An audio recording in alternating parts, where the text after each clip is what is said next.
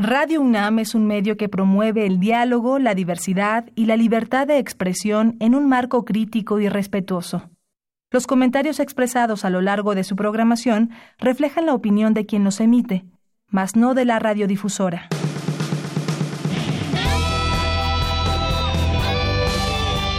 Prisma RU. Relatamos al mundo.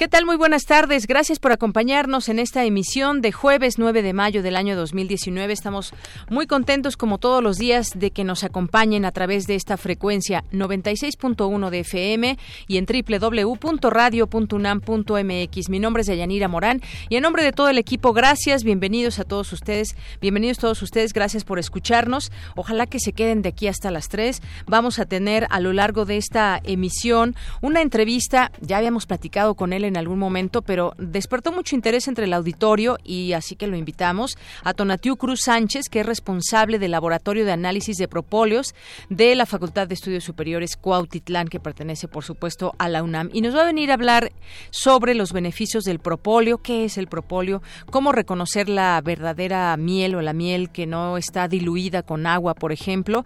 Nos va a platicar de todo, para qué nos sirve la miel y muchas otras cosas más que seguramente serán interesantes con él habíamos platicado de la importancia de las abejas y la polinización. Así que en esta ocasión vamos a tener estos dos temas. Ojalá que se queden con nosotros.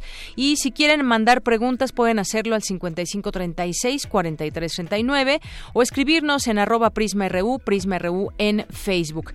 Vamos a platicar también con la licenciada Andrea Saldaña, que es subdirectora de Comunicación, Coordinación de la Universidad Abierta y Educación a Distancia de la UNAM, porque este mes, solamente este mes, hay 10 cursos gratuitos de la UNAM en línea. Les diremos cuáles son, no se los pierdan y ojalá que puedan llevar a cabo alguno de ellos. Hay una gran variedad de cursos, así que pues también los invitamos a que escuchen esta entrevista. Vamos a tener también aquí una entrevista de mi compañera Tamara Quiroz en Cultura sobre el libro Breve Tratado del Corazón con Ana Clavel. Y en esa segunda hora vamos a platicar con Katia García, coordinadora de salud alimentaria del Poder del Consumidor. La Suprema Corte de Justicia Justicia de la Nación rechazó modificar el etiquetado en alimentos y bebidas para hacer más fácil su lectura. Entonces, ¿cómo debemos leer estas etiquetas de los alimentos? Ya que no las van a cambiar, ¿cómo es que debemos leerlas? ¿Cómo debemos comprender y saber realmente qué estamos consumiendo? También mándenos sus preguntas si las tienen al 55 36 43 39 para que podamos hacérselas llegar a la coordinadora del poder del consumidor, porque pues muchos de nosotros quizás los leemos todos los días antes de antes de consumir algo quizás muchos no, pero ¿qué nos dice, qué tanto nos dice o qué no nos dice este etiquetado? Hoy es jueves de Cinemaedro RU con el maestro Carlos Narro eh, y hoy tenemos también diversa versión. No se la pierda, desde hace dos años a los habitantes de Ayutla, eh, municipio, eh, Mije municipio de Sierra Norte de Oaxaca, se le ha negado el derecho al agua potable. Hoy en diversa versión mi compañera Ruth Salazar nos relatará cómo comenzó esta disputa. Y ya nos acompañan aquí en un momento más, entrará uno de estos alumnos de eh, la FES Aragón que nos acompañan de la carrera de comunicación. Así que muchos saludos a ustedes que están aquí presentes escuchándonos. Bien, pues desde aquí relatamos al mundo. Prisma RU. Relatamos al mundo.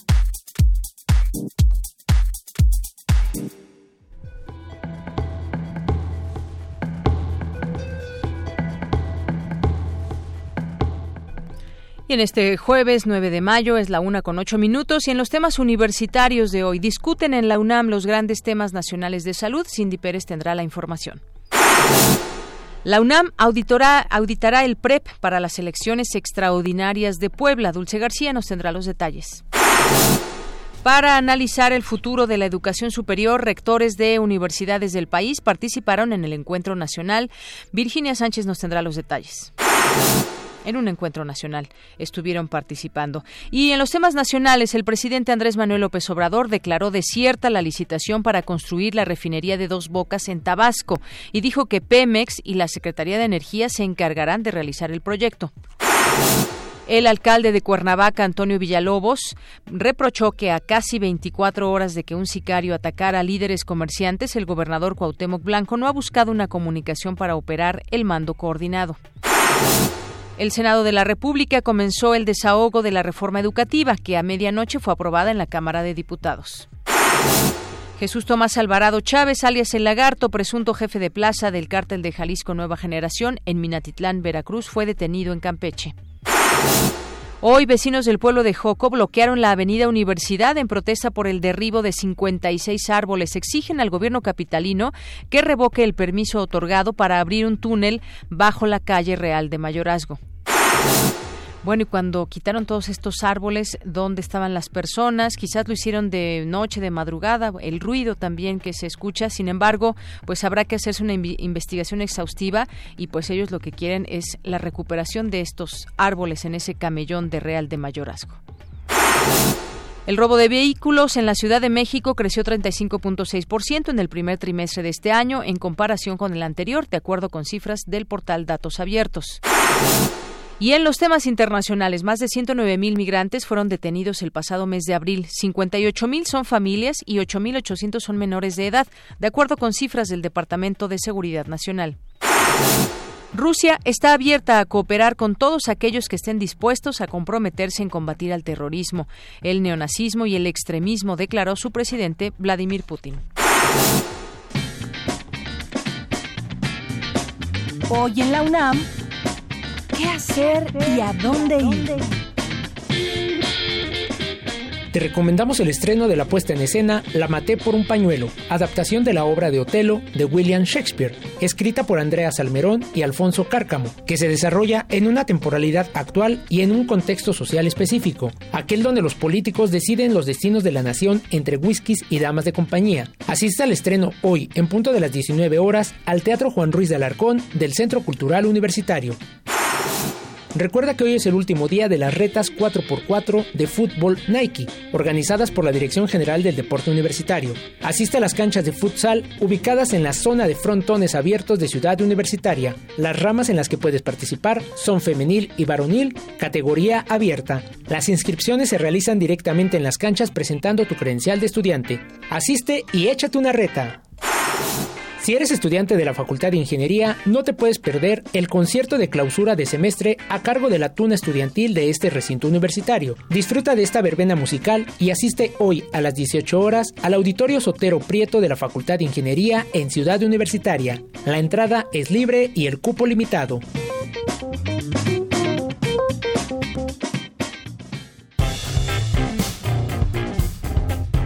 Campus RU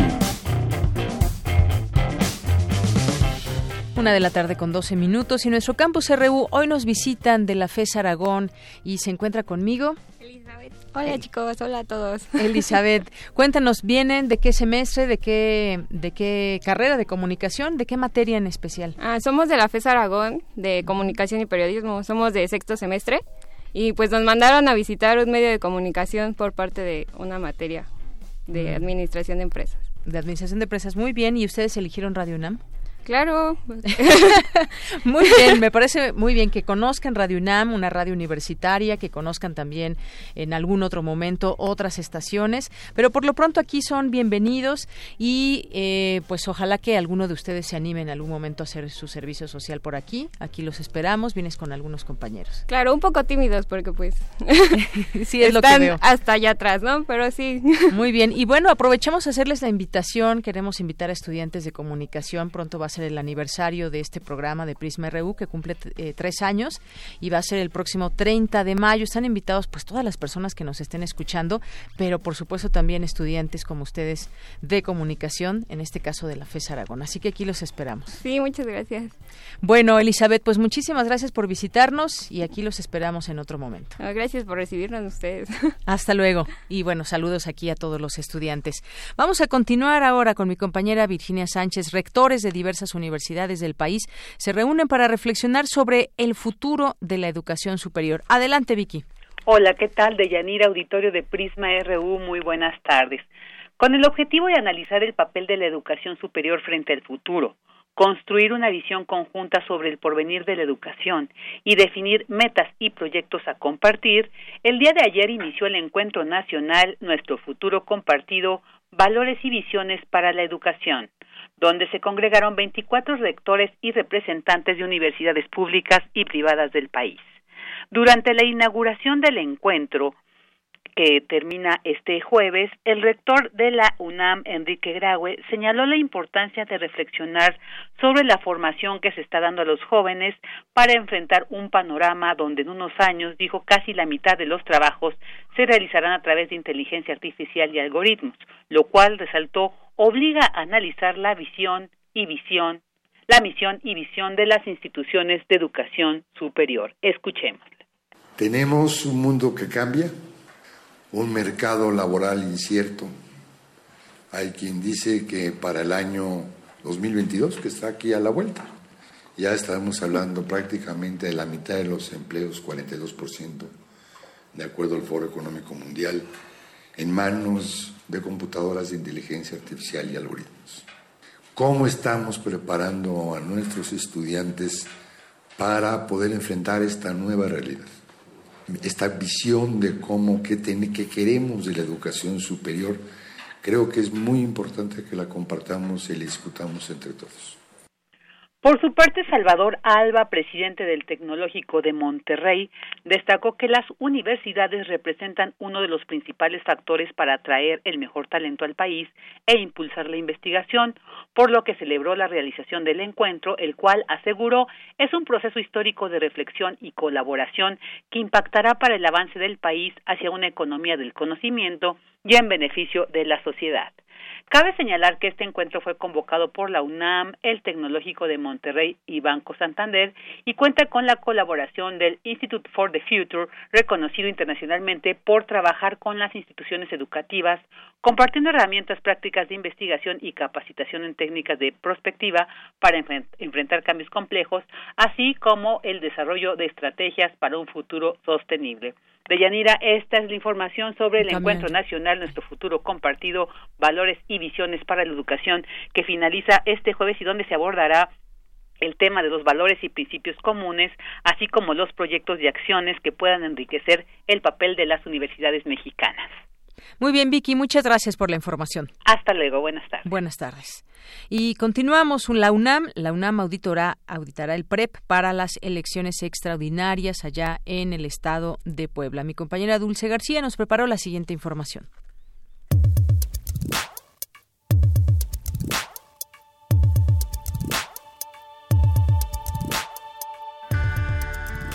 El programa de resultados electorales preliminares de los comicios locales extraordinarios del Estado de Puebla, que serán organizados y realizados por el Instituto Nacional Electoral, será auditado en su sistema informático e infraestructura tecnológica por la Universidad Nacional Autónoma de México. A través de evaluaciones técnicas denominadas pruebas funcionales de caja negra, especialistas de la UNAM examinarán el sistema informático del PREP Puebla 2019 para verificar que procese íntegramente la información capturada y digitalizada sin que sea alterada, pero además que se muestren los resultados preliminares conforme a lo establecido en la Ley General de Instituciones y Procedimientos Electorales. Asimismo, se llevarán a cabo procesos técnicos al inicio, en el transcurso y al cierre de las operaciones del PREP Puebla 2019, con el objetivo de validar que el sistema informático corresponda al software probado por la UNAM y que la base de datos no contenga resultados antes de que el PREP comience a operar.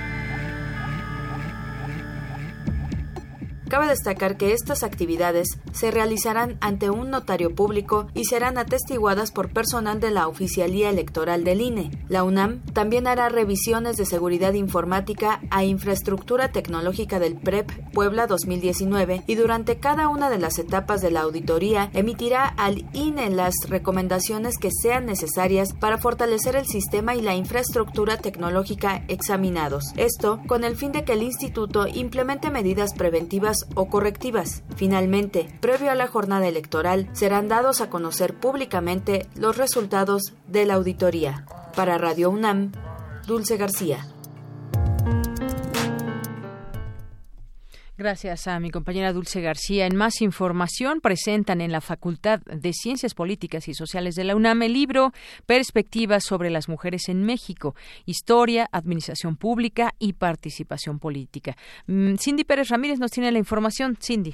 Deyanira, muy buenas tardes a ti y a todo el auditorio de Prisma RU. A través de 11 capítulos, esta obra reseña diversas actividades que han realizado las mujeres en diferentes épocas de México en la vida pública y ofrece reflexiones en torno a la participación femenina por sus derechos políticos. Durante la presentación del texto, Gloria Luz Alejandra Ramírez, autora del capítulo Administración Pública y Estudios de Género, retos de un constructor interdisciplinario, refirió que prevalece un desprecio del trabajo de las mujeres en el espacio público. Por eso la igualdad de género tiene el objetivo de revertir el patrón cultural. Luchar por la igualdad de derechos entre hombres y mujeres, la igualdad política entre mujeres y hombres, así como acoger el feminismo y una perspectiva feminista me parece y hasta ahora resulta obligatorio. Y qué bueno de asumirse como feminista porque se asume una mirada hacia la vida. Realmente reivindicar una de las batallas más importantes de la humanidad, como lo menciono yo en mi texto, invoco, si no, si no fuera el movimiento feminista, que es el que ha aportado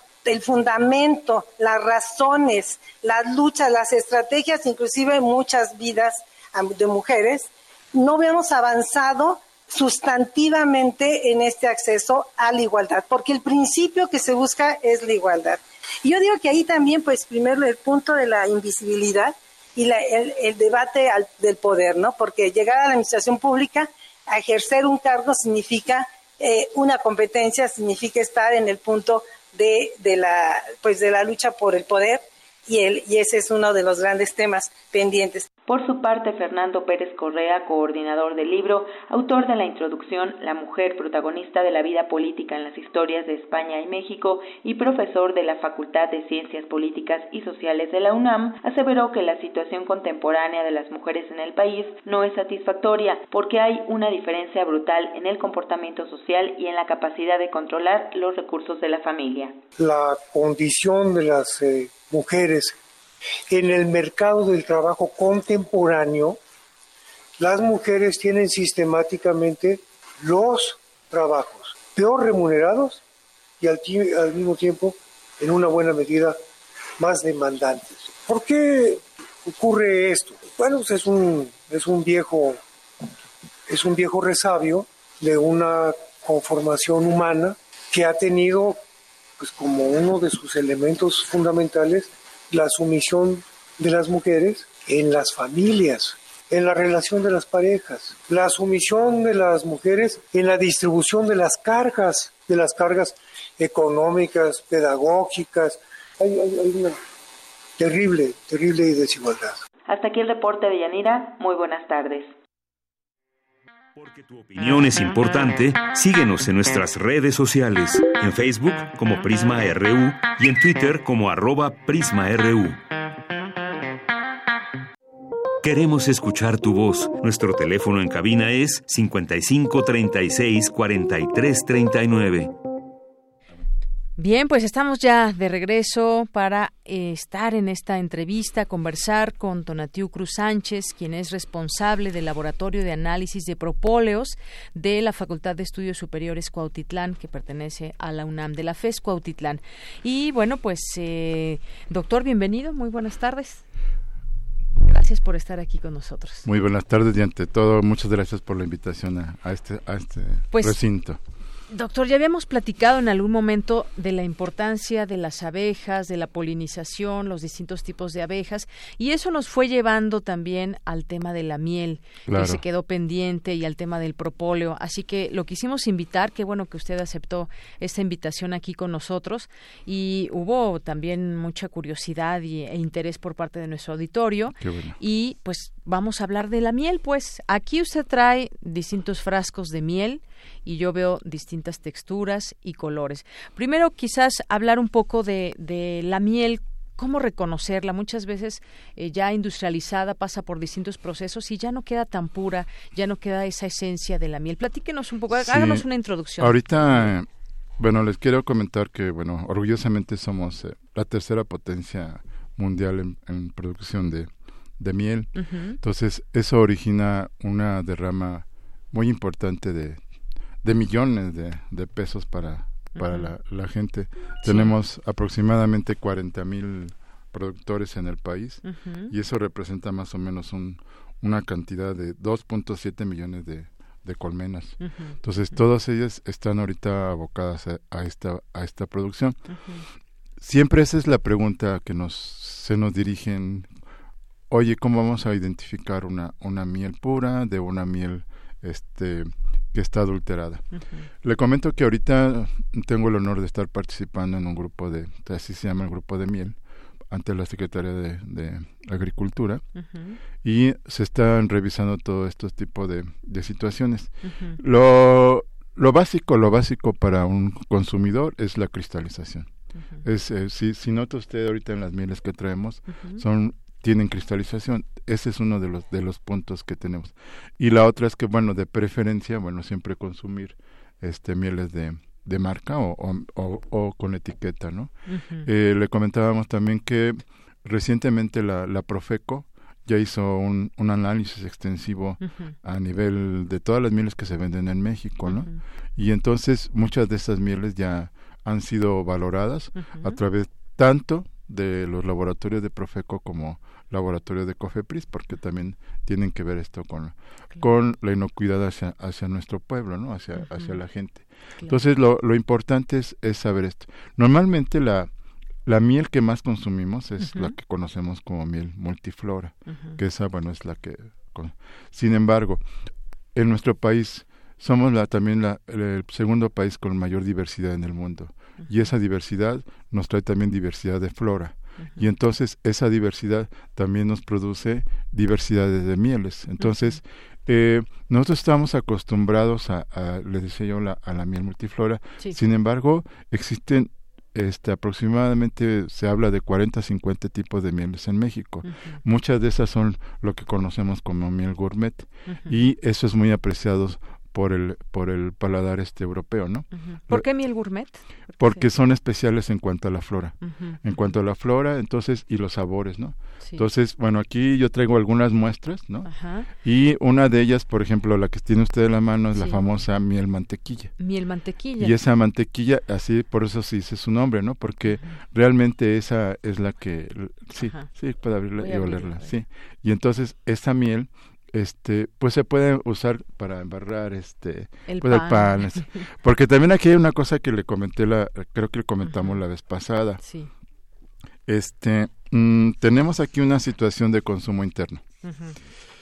Eh, resulta que los nuestros compradores europeos como le decía en el caso de Alemania en el caso de Inglaterra eh, el alemán consume un promedio de 2 a 3 kilos de miel ¿sí? Y en cambio, y mucha de esa miel que consumen ellos es miel mexicana.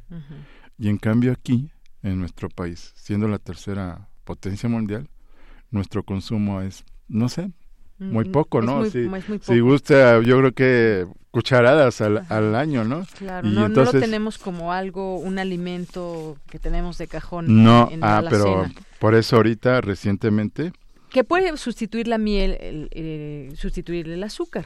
Sí, claro. Y que en este caso sería mucho más sano ingerir eh, miel que azúcar. Sí, y por eso es que también eh, se han estado dando ya buenas noticias sobre esto.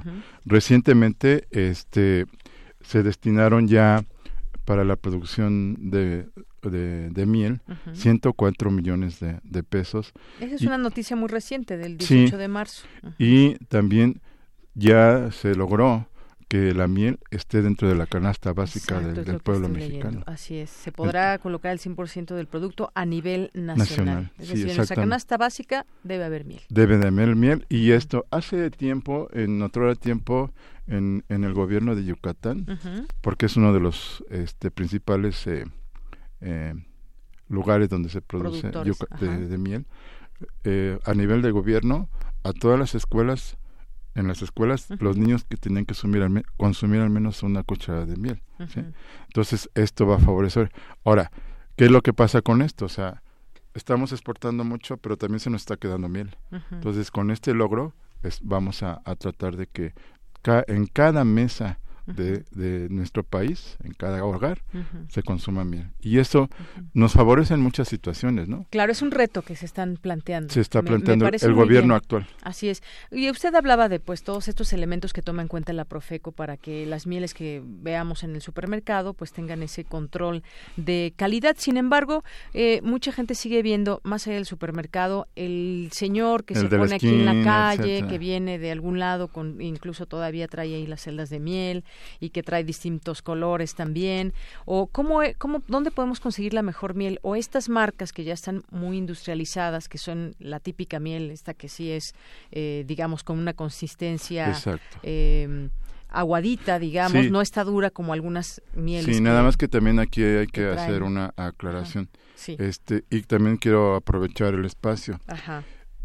Estamos acostumbrados también a la miel de la nuestra abeja, la famosa abeja melipón, la abeja apis mellifera, la, abeja europea. La común, la que siempre común, Pero también en México también tenemos una alta producción de otro tipo de miel, que es la miel originaria o tradicional de nuestro país, que es la miel de melipona, mm. que procede principalmente en, en la parte maya.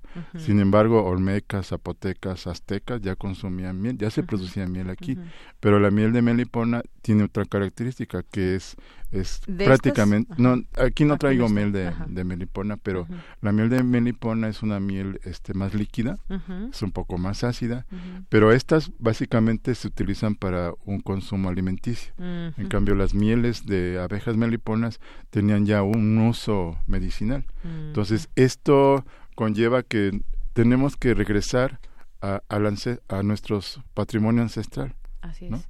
Entre las eh, una una situación muy muy particular es de que este ya desde la época de los aztecas en los en los tributos que se les entregaba a los platones a los a los reyes aztecas se les entregaba dentro de los tributos principalmente eran miel miel, miel de y bueno, hay una, una cuestión que yo a, veces pienso que es un poco mitológica, romántica, pero en la leyenda del quinto sol, eh, Quetzalcoatl le piden los dioses a Quetzalcoatl mm, que toque el, caracol. Y, dan, y si logra tocar el caracol ante huesos de la cuarta eh, humanidad, revivirían. Cuando toca el caracol, salen abejas y se depositan en los huesos y se crea el ser humano. Qué historia. Y bueno, a ver, también vamos a hablar del propóleo, pero antes de pasar a ese tema, vamos a hablar muy rápidamente de estas consistencias distintas de la miel y sus colores y sus eh, sus colores y sus olores también. Aquí tenemos, por ejemplo, esta que es eh, completamente, pues bueno, es eh, de pues, color beige, digamos. De beige, sí. si quiere, ábrela y, perciban los olores. Vamos a oler. Bueno, lo más rico son los sabores, ¿no? Pero huele muy muy rico, pero a comparación de estas, bueno, tienen pueden no sé cómo cómo describir este olor pero puede ser alguna más dulce que otra. Esta es un poco menos dulce, esta que es de y estas, estas son este también de otros orígenes florales. y esa, por ejemplo, que usted me está diciendo, esta es la más oscura de estas que nos trae. Sí. Esto. Ahora aquí también, aquí también tengan que aguas. Perdón. este es, pensé que se iba. este, eh, la cuestión aquí es que también no nos vayamos con el color porque los colores son sí. ya ve cuántos colores hay aquí. aquí. nada más tenemos cinco colores sí pero no hay, muchos más muchos colores este de qué depende el color de la floración principal de la floración. de la floración del tipo de abeja y del tipo de, de, recolección que se le dé. Y bueno como les decía yo la diversidad es inmensa en nuestro país y hay mieles este incluso hasta dijéramos de sabores no los de los del norte los de aguacate los de de este mezquite sí todos estos cada uno tiene su su diferente. Y eso es lo que se busca en en el consumidor actual que estas mieles que a, pesar de las que, tenemos aquí tengamos mayor acceso a ellos. Porque hay, hay gente que dice, ah, no, esta miel está muy, está muy clarita, no. Esa a lo mejor ni ha de ser miel. O esta miel que está muy oscura, esa tampoco ha de ser miel. No, lo que pasa es la, el origen y la, y la floración. Entonces, aquí es muy importante también apreciar que cada en cada entidad en cada en cada región en cada en, cada entidad federativa tienen sus propias tienen sus propios este producciones no actualmente por ejemplo ahorita siempre tradicionalmente la península de Yucatán ha sido la más este productiva pero ahorita con esto de los cambios climáticos y todo esto pues en otros estados como Jalisco ahorita se, se ha repuntado como producto uno de los principales productores, Estado de México. En Estado de México recientemente tengo conocimiento que ganó un premio tanto nacional como internacional de, la miel. Oiga, doctor, y ya para cerrar este tema de la miel, entonces nos tenemos que fijar en la etiqueta. Quizás no importa la marca, esta usted que nos trae. No, sí, pues estas son eh, realmente eh, mieles que tengo el gusto de conocer al, apicultor, a los apicultores, que es la son médicos veterinarios ambos este eh, también uno de ellos trabaja para también para la facultad.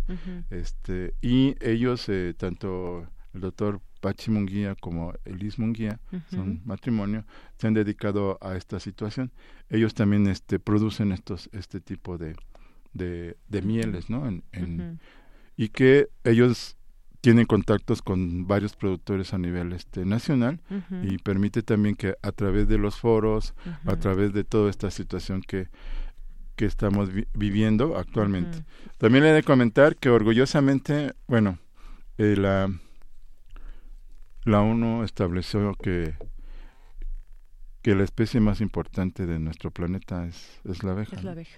Y le otorgó ya un día, el Día Internacional de la Abeja, que es el día 20 de mayo.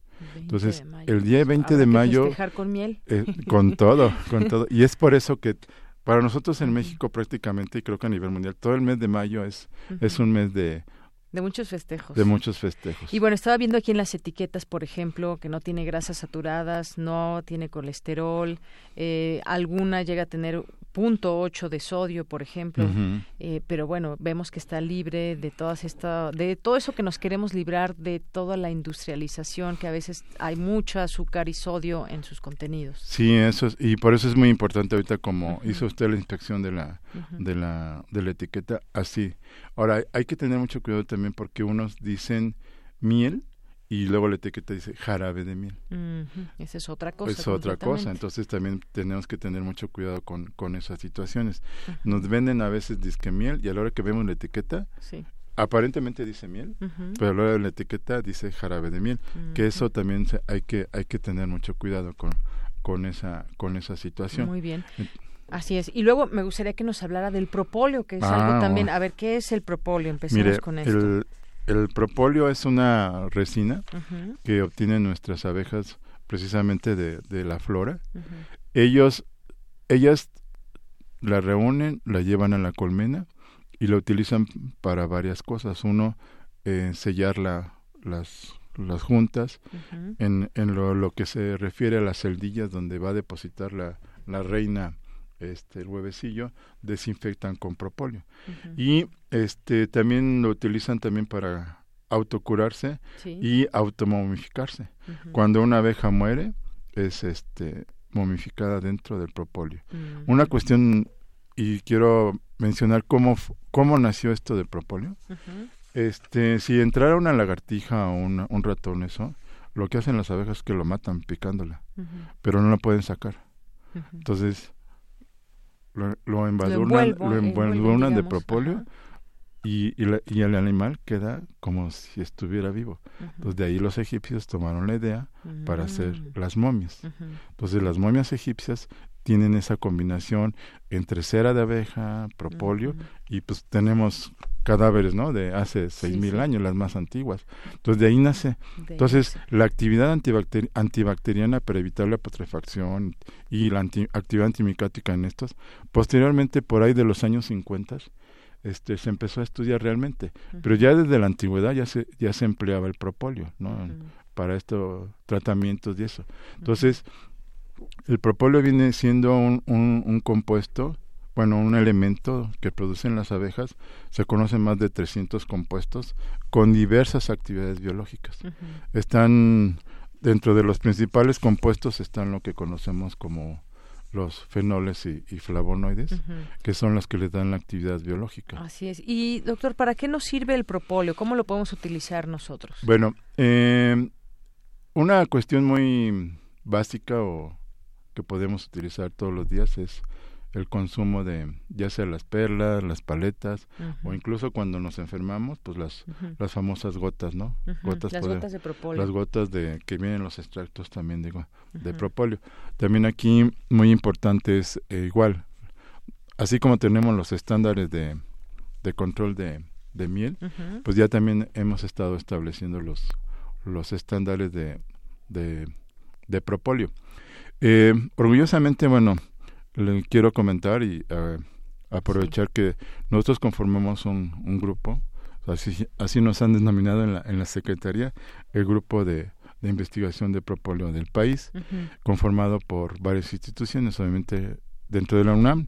Está la FES Cotitlán, la FES este, Iztacala, está la Universidad Autónoma de, de, Campeche y todos ellos junto con la Secretaría de Agricultura y, y Desarrollo Rural hemos conformado un grupo y hemos eh, establecido lo que conocemos como una norma operativa, una norma oficial de propóleo y a su vez tuvimos ya la, el honor también de que en la facultad se abriera el primer laboratorio de servicio de análisis de propóleo que proporciona servicio al público para analizar sus propóleos. ¿Y venden miel o propóleo allá en la FES? Mm, miel sí se vende, miel, pero eh, son conforme se da la cosecha, así como sale, así se acaba. Ahí tenemos gustosamente al responsable, que es el doctor Liborio. Sabemos que la calidad ya va probada. Sí, y realmente le voy a comentar cuando eh, se saca la miel de allá de FED, parece así como miel mantequilla, porque así como sale del panal, Así, se, envasa. digamos. Y bueno, nos dice aquí Román Hernández García, si le compro mira a la gente que viene en, eh, en, los tianguis, ¿cómo sé que tiene la calidad necesaria? La que venden así Sí, esas son las que hay que hay que hay uno de una de las cuestiones que hemos pugnado dentro de todos es que de preferencia la gente compre con etiqueta, ¿no? Porque para saber Y de hecho hay hay mucha gente que tiene miel de buena calidad pero no, no etiqueta, no dice nada más, oye, esta es la miel. Hay que tener mucho cuidado con, con esa situación, ¿no? De, de este tipo de compras en, la calle, que dijéramos, ¿no? Y fíjese, aquí también tenemos un problema con propóleo. El propóleo, como esto, le afecta a la luz, le afecta al sol. ¿Y qué es lo que pasa a veces en los tianguis? No están expuestos a la luz, no están... Entonces, de preferencia siempre tienen que estar bajo dos condiciones. En frasco ámbar, fuera de, del rayo de, sol, y más ahorita, ¿no? Y este de preferencia siempre lo tengamos en, en refrigeración. Porque todo es con frasco ámbar en el caso de. Muy bien, doctor. Y tengo aquí dos eventos que se llevarán a cabo que me gustaría que nos invite. Está el, el festejo apícola y está el Congreso Internacional de Actualización Apícola. Ajá, claro. Sí, este, como le decía yo, para nosotros los que estamos relacionados con, con esta importante especie, a nosotros el mes de mayo es el mes de la abeja, realmente, ¿no? Entonces, todo el mes de mayo se producen ciertos eventos. El día de hoy, aprovecho, se está iniciando en, en, el, en el Museo de las Culturas Populares en Coyoacán.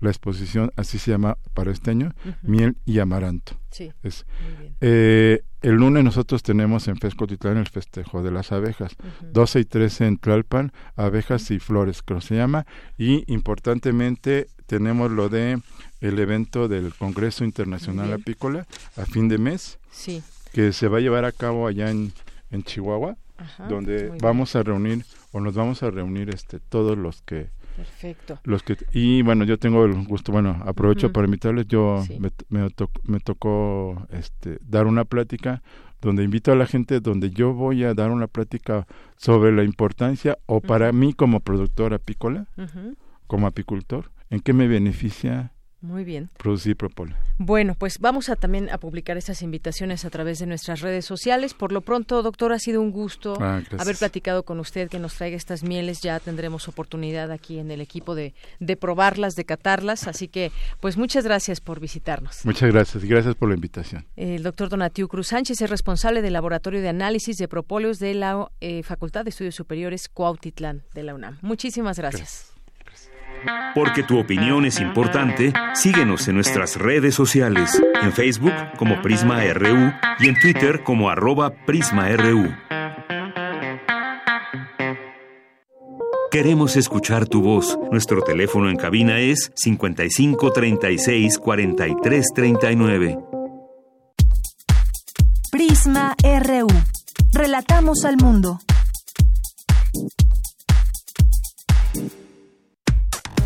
Relatamos al mundo. Relatamos al mundo.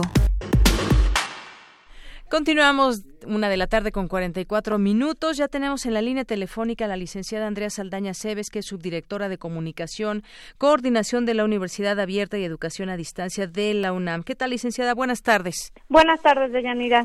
Gusto Pues, en saludarte. Gracias. Quisiera que nos platiques rápidamente pues sobre estos 10 cursos gratuitos que la UNAM dará en línea durante el mes de mayo. Ah, mira, bueno, te platico un poquito. Son cursos masivos abiertos en línea. Y estos cursos, eh, hay una plataforma que ofrece 82. En realidad no solamente son en el mes de mayo, que es lo que me gustaría también este, precisar. De pronto hay una sugerencia de inicio en el mes de mayo, pero uno los puede cursar en la fecha que uno quiera y eh, desde donde uno quiera, ¿no? Porque son a distancia. Entonces, eh, en la en la página de los MOOC, que es mooc.unam.mx, pueden encontrar la oferta total de 82. De estos 10 que eligieron, eh, no sé si gustas que te platique de uno o te diga todos los nombres. Pues que nos digas, eh, sí, a grandes rasgos, los, los nombres de estos cursos para que la gente que nos esté escuchando se interese quizás por alguno de ellos. Perfecto. Esta contabilidad para no contadores, nutrición y sobrepeso, finanzas personales, álgebra básica, pensamiento científico, introducción a Java, agricultura urbana, robótica, cómo hacer una tesis y cómo autoconstruir tu vivienda. Si te fijas, bueno, son de diferentes disciplinas. De hecho, los tenemos eh, clasificados por áreas del conocimiento y cada curso tiene una duración de 20 horas aproximadamente, o sea que en cuatro semanas tú ya puedes este, contar con esa información y esa preparación. Muy bien. Y bueno, algunos de los nombres que yo veo aquí, Andrea, pues está contabilidad para no contadores, nutrición y sobrepeso, finanzas personales, álgebra, álgebra básica, es decir, para, digamos, diversificar esta oferta. Sí, justo, mira, eh, vienen en es como para profesionalizarte Ajá. en algunos temas que a lo mejor te interesan o en temas que tú quieres saber este más y tienes esa formación académica desde antes, ¿no? Entonces, por lo mismo, eh, por ejemplo, el curso de cómo au- autoconstruir tu vivienda, pues va dirigido a todo el público. En el caso de cuando fue el, el temblor, bueno, hay gente que lo consultó y pudo hacer reparaciones menores dentro de sus casas, ¿no? Y eso fue muy interesante porque la retroalimentación fue muy positiva y, y pues a uno le da gusto el resultado. Y en el caso de temas, por ejemplo, que ya son más de finanzas y demás, también se cuenta con programas especializados. Esto es que varios cursos forman eh, un- una serie de programas, como es finanzas corporativas, por ejemplo, tiene cuatro cursos, que si no son seriados, bueno, sí es importante tomarlos todos, ¿no? Para poder tener un panorama general. Y también te comento que eh, al, al concluirlos, eh, pues uno debe tener un poco más de conocimiento en el área y si uno quiere un certificado, bueno, pues ya te- tiene que ver una cuota simbólica por parte de, de la plataforma, ¿no? Que es Coursera. Así es. Y bueno, también veo que hay, por ejemplo, también otro curso como cómo hacer una tesis, es- hay robótica también, lo que nos decías de cómo auto- autoconstruir tu vivienda. Nos dices que son 20 horas y bueno, pues durante mayo, ¿a qué, cómo, em- cómo empiezan, cómo eligen alguno de los cursos, a qué plataforma deben de entrar? Mira, eh, nosotros tenemos un portal que es www.mooc, que es MOOC, ¿Sí? unam.mx. Desde ese portal se puede redireccionar a lo que es la plataforma de Coursera. Estos cursos los tenemos alojados ahí junto con muchas universidades de gran prestigio eh, a nivel internacional. Entonces ahí se pueden inscribir como registrar como usuarios y pues tomar el curso que, que elijan, ¿no? Que más les guste. Eh, que más les guste. Y los que están obviamente por comenzar, que son sugerencias de comienzo, están esos días durante mayo, pero hay muchos otros que también pueden elegir y comenzar en cualquier parte de, en cualquier momento del año, eh, sin importar la fecha, ¿no? Muy bien. Bueno, pues aquí dejamos esta oferta, esta página que nos acabas de decir, para que la gente que esté interesada pueda registrarse y tomar alguno de estos que están eh, gratis durante mayo, pero que también conozcan, se pueden aprovechar para conocer toda esta oferta que nos ofrece la UNAM. Así que, pues muchísimas gracias, licenciada Andrea, por platicar con nosotros aquí en Prisma RU e invitarnos a estos cursos en línea eh, de la UNAM y que no solamente en mayo, sino durante todo el año, pueden estar viendo toda esta oferta. Así es, Deyanira, te agradecemos mucho el habernos considerado. Para muy bien. Muchas gracias. Hasta luego. muy bien, bye. Buenas, buenas tardes a la licenciada Andrea Saldaña Cebes, subdirectora de Comunicación, Coordinación de la Universidad Abierta y Educación a Distancia de la UNAM. Porque tu opinión es importante, síguenos en nuestras redes sociales, en Facebook como Prisma RU y en Twitter como arroba PrismaRU. Queremos escuchar tu voz. Nuestro teléfono en cabina es 55 36 43 39. Prisma RU. Relatamos al mundo.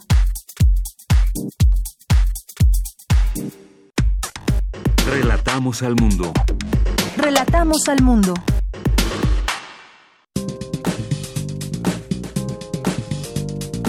Cultura RU.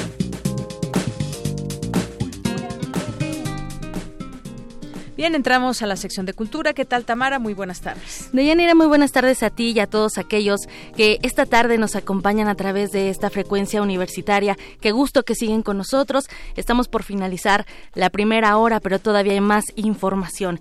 Tenemos una invitada especial, Deyanira, nos acompaña Ana Clavel. Ella es licenciada en Lengua y Literatura Hispánicas por la UNAM. Es narradora, autora de ensayos, de cuentos y también novelas.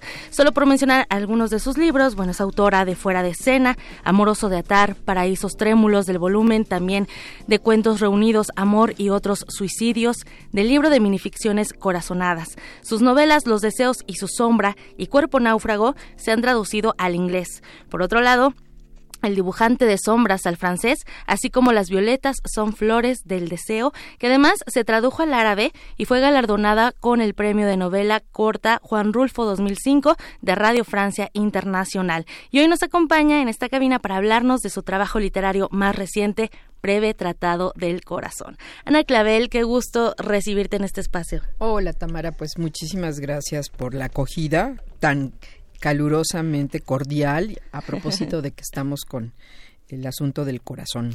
Somos, somos, hay puro corazón aquí. Ana Clavel, eh, después de leer eh, Territorio Lolita, donde pues hay una mezcla de erotismo, de deseo y fetichismo, me da mucho gusto saber que regresas a las filas literarias y lo haces con una novela que te va erizando la piel a cada paso eh, que, que, das conforme te vas adentrando. Cuéntanos, por favor, cómo surge este tratado del corazón, que además hablar de la portada ya te llama la atención. Pues es que el asunto del corazón con todo el simbolismo que lleva implícito, que ha atesorado a lo largo de los tiempos, siempre es un reto para un escritor, eh, ahora sí que reconsiderar y reactualizar un icono de ese tamaño. Eh, a mí lo que me llamaba la atención y en principio se me ocurría era como tener un caso emblemático de una situación que me permitiera revisar ese mito a lo largo del tiempo y en especial en el momento actual.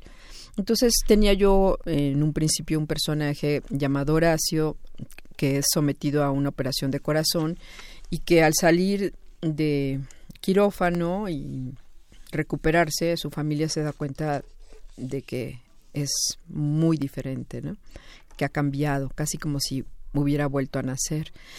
Y esto, pues en un principio me dio pie como para irme metiendo en mucha información sobre el tema.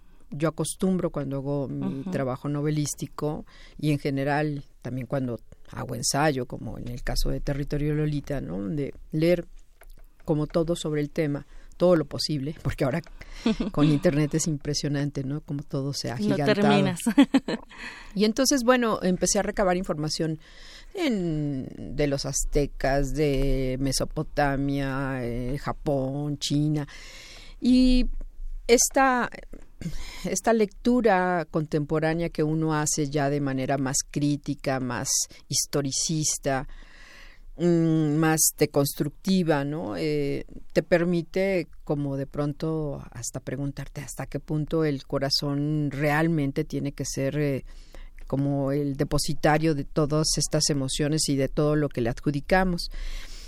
Pero bueno, como el hombre es un, eh, el hombre y, los otros seres que habitan en el, universo, no, me refiero al, al, hombre como, como género gramatical, lo que eh, tiene mucho de sí es siempre armar el universo a través de metáforas, ¿no? Porque la metáfora te permite mm, abarcar mucho en una sola imagen. Y además la metáfora del corazón, el símbolo del corazón, con todas las historias que se entrecruzan ahora sí que como flujos sanguíneos o como latidos, también te habla de las narrativas con las que los seres humanos nos explicamos el universo, ¿no? Le encontramos relaciones de causalidad y por eso es que es tan importante para nosotros este viejo oficio de Sherezada que de pronto eh, pareciera que nada más los escritores lo ejecutamos, pero en realidad es una condición que transmina a todo ser viviente, ¿no? Siempre hay esa necesidad de contar historias y de encontrarle un sentido a la existencia. Así es. Ana Clavel, eh, ya lo mencionas muy bien, ¿no? En, en, este, en este libro mezclas la ficción, pero también lo, lo mezclas con datos anatómicos, históricos, metáforas, además con, con las imágenes que nos haces que vayamos creando nuestra imaginación, también nos regalas una suerte de viñetas. A mí me gustaría saber cuánto tiempo tardaste en recolectar toda esta información para llevarlo a un tratado breve, que además son 150 páginas que te puedes eh, leer en poco tiempo también.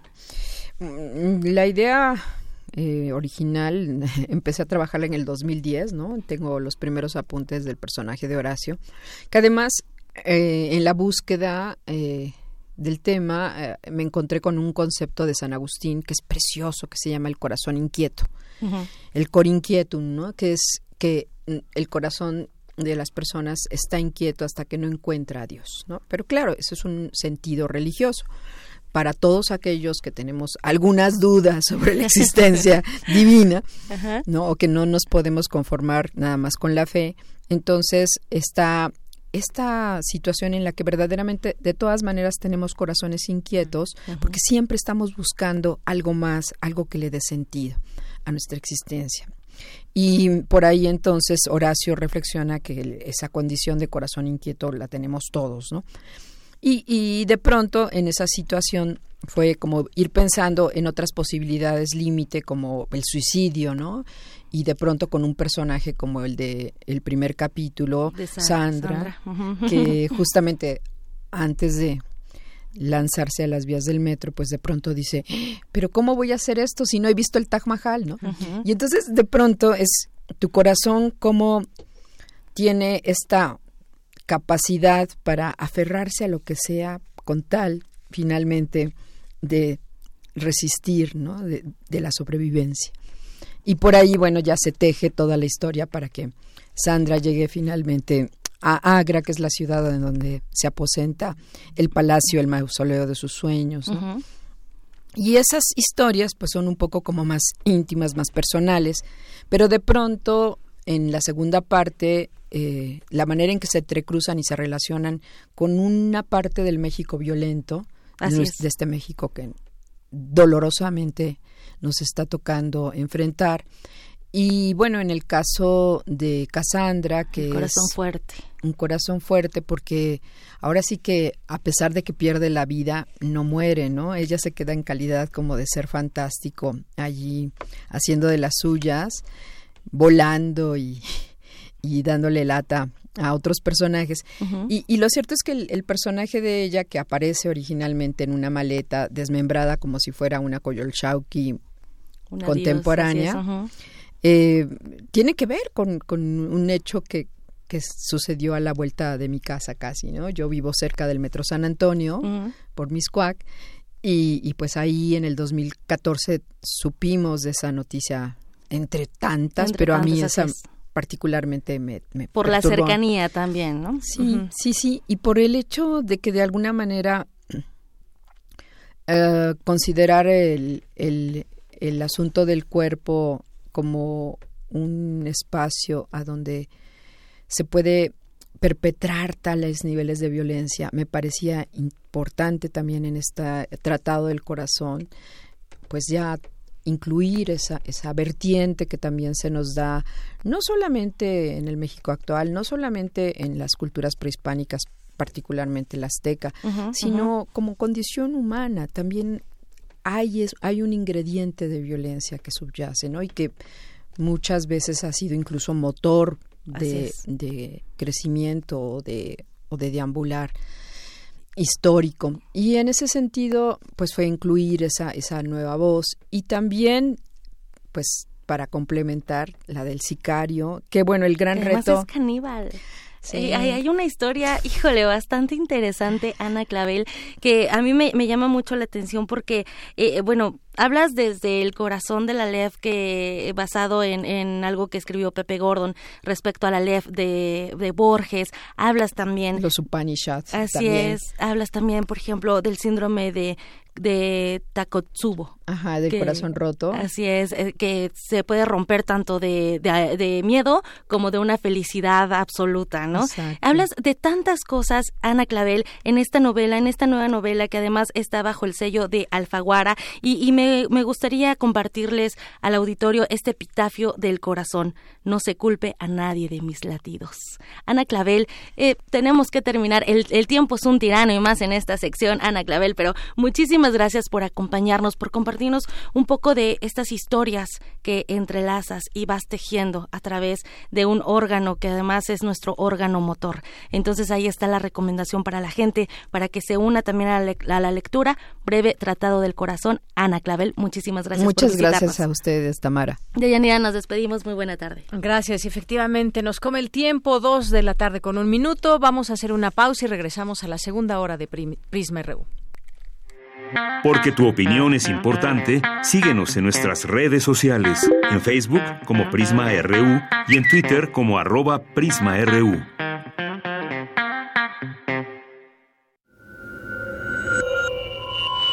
Escuchas 96.1 de FM. XEUN. Radio No transmitiendo desde Adolfo Prieto 133, Colonia del Valle, en la Ciudad de México. Radio UNAM, Experiencia Sonora.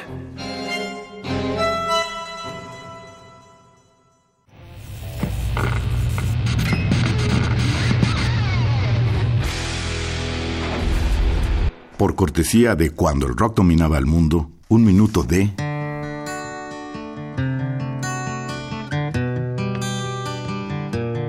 Ten Years After, Hard Monkeys, 1971.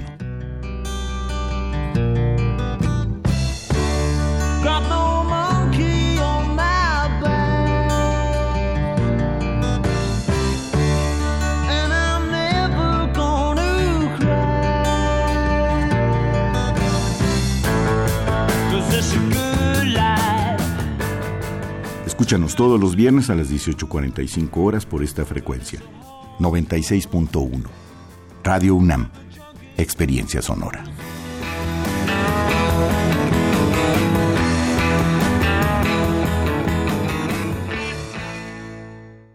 Lo que nos define, el trabajo. Lo que nos motiva, el bienestar de todos los mexicanos. En Quintana Roo somos el primer lugar a nivel nacional en generación de empleos formales. En Aguascalientes ya somos el primer lugar en reducción de analfabetismo en el país. Y en Durango se han beneficiado a más de 460 jefas de familia para emprender su propio negocio. Esa es la forma de gobernar del PAN, cerca de la gente. Acción Nacional, unidos y fuertes para defender a México. Propaganda dirigida a los militantes del PAN.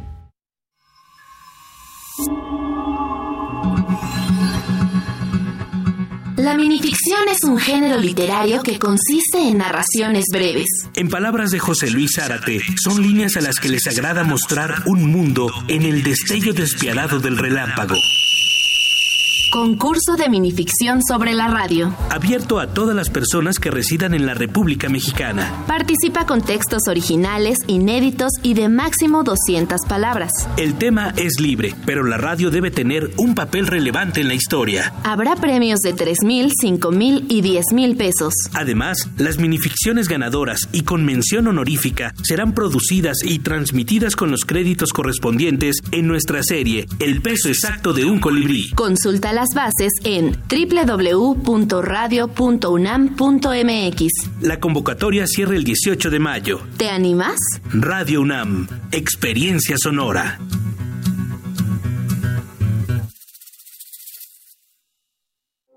Queremos escuchar tu voz. Nuestro teléfono en cabina es 55 36 43 39.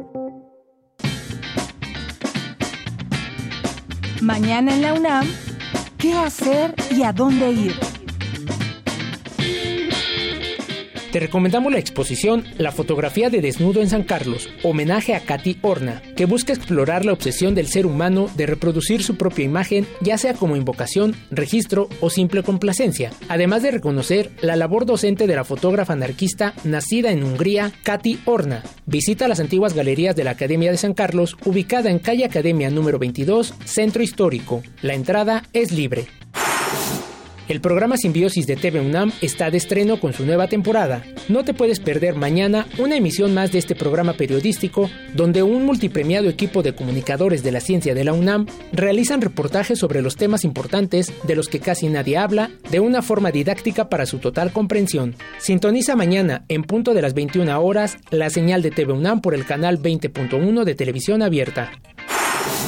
Recuerda que puedes descargar el podcast del programa Foro de la Mujer, producido por Radio UNAM entre 1972 y 1986. Se trató del primer proyecto de la radio mexicana de contenido feminista, creado por la poeta y catedrática guatemalteca Alaide Fopa, quien también condujo la primera etapa de la serie de 1972 a 1980, abordando temas polémicos e inéditos en la radio como la despenalización del aborto, la anticoncepción, la maternidad voluntaria, la liberación femenina, los derechos de las trabajadoras sexuales y el acoso, entre otros. Una parte de la serie está disponible en el repositorio de Radio UNAM.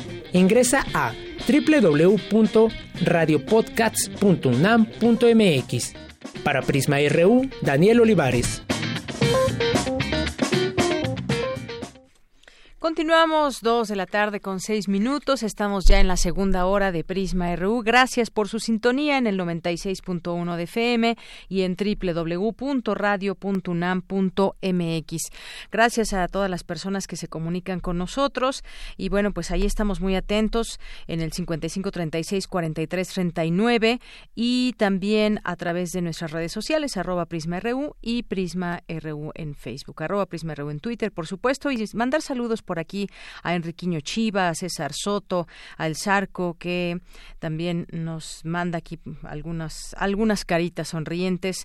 La Matatena también, a nuestros amigos de La Matatena, muchos saludos. Armando Cruz nos dice eh, que puso Aurora en lugar de Clavel, corregido. Armando, muchas gracias. César Soto eh, también nos dice que va a venir César Soto con una rebanada de pan de trigo para una prueba. Con gusto, aquí te esperamos. Muchas gracias.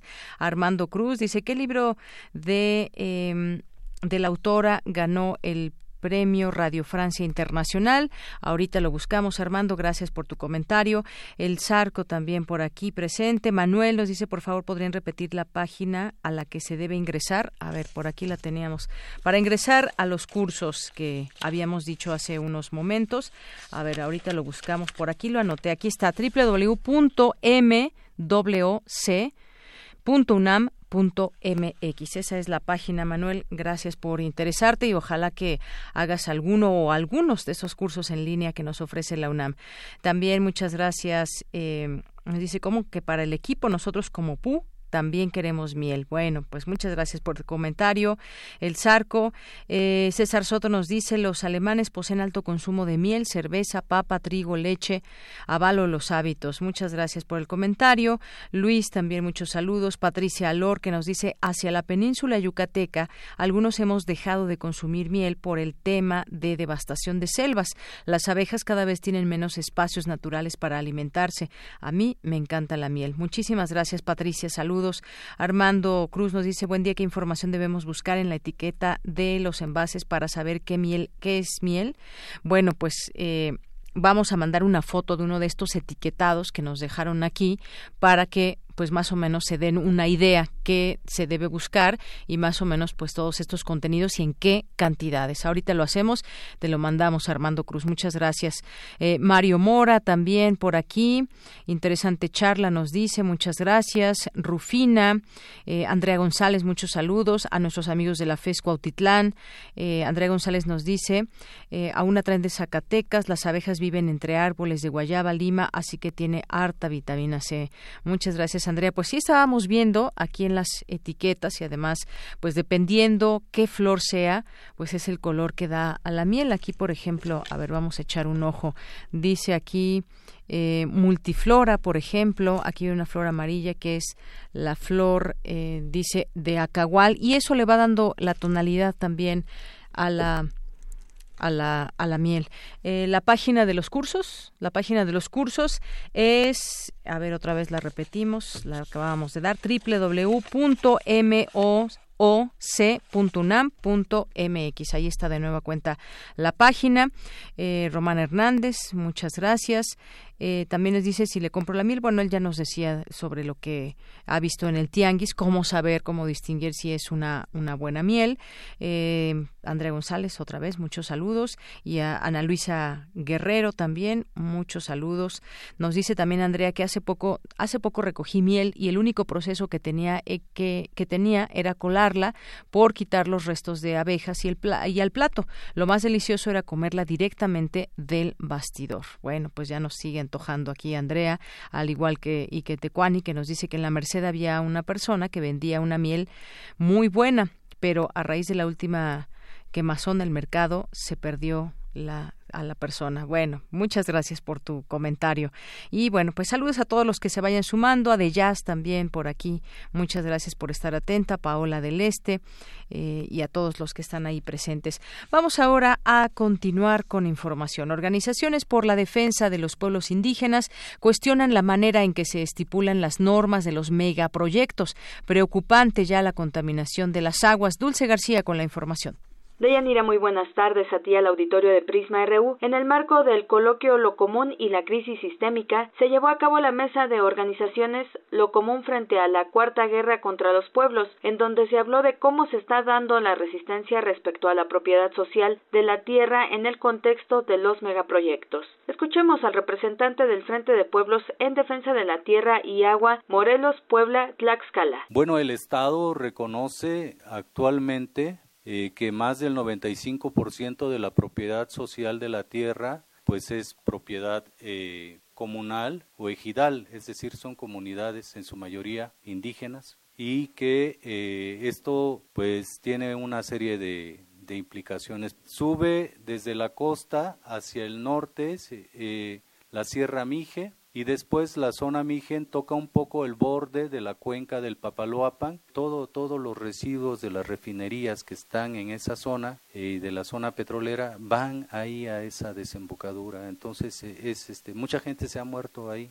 por inhalar aguas sulfurosas, por inhalar muchas, o sea, hay una mortandad muy grande por enfermedades que, que son consecuencia de la contaminación de estas aguas. pero bueno, el Estado eh, promete más desarrollo y van a abrir una refinería más en esas cuencas, en esa zona eh, hídrica tan importante para nuestro país. En el Centro de Investigaciones sobre América Latina y el Caribe se cuestionó el proyecto Integral Morelos, pues según refirió la representante del Frente de Pueblos en Defensa de la Tierra y Agua, Morelos Puebla Tlaxcala, hay 60 pueblos afectados por el gasoducto que integra dicho proyecto, más otros 20 afectados también por el acueducto y la termoeléctrica que forman parte del mismo proyecto. En total son más de ochenta y tantos pueblos afectados.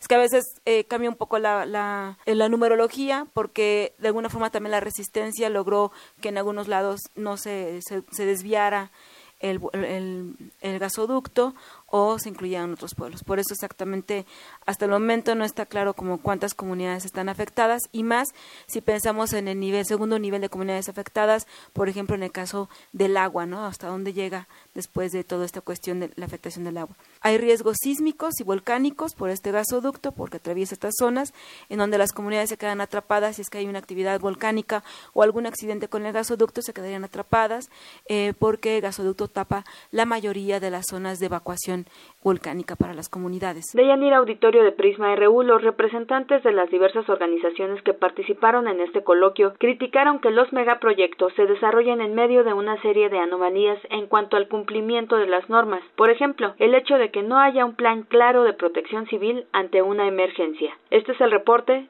Muy buenas tardes.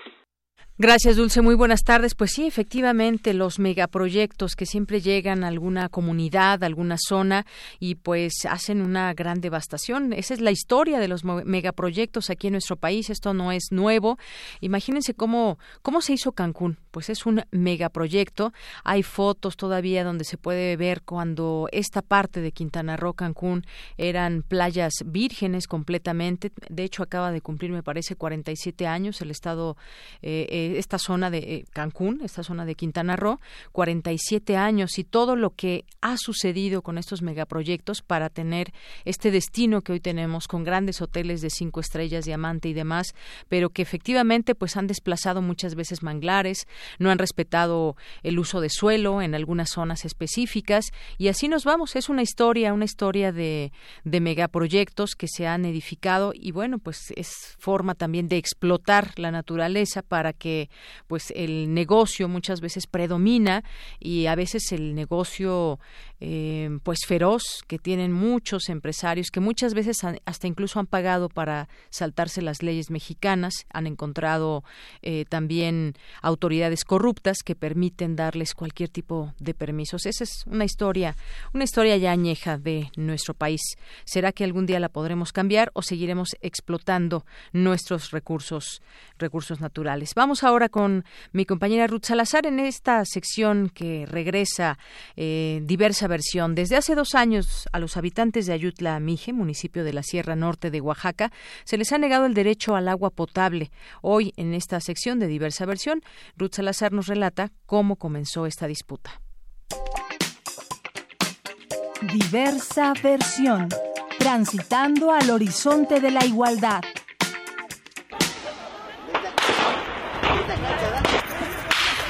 何?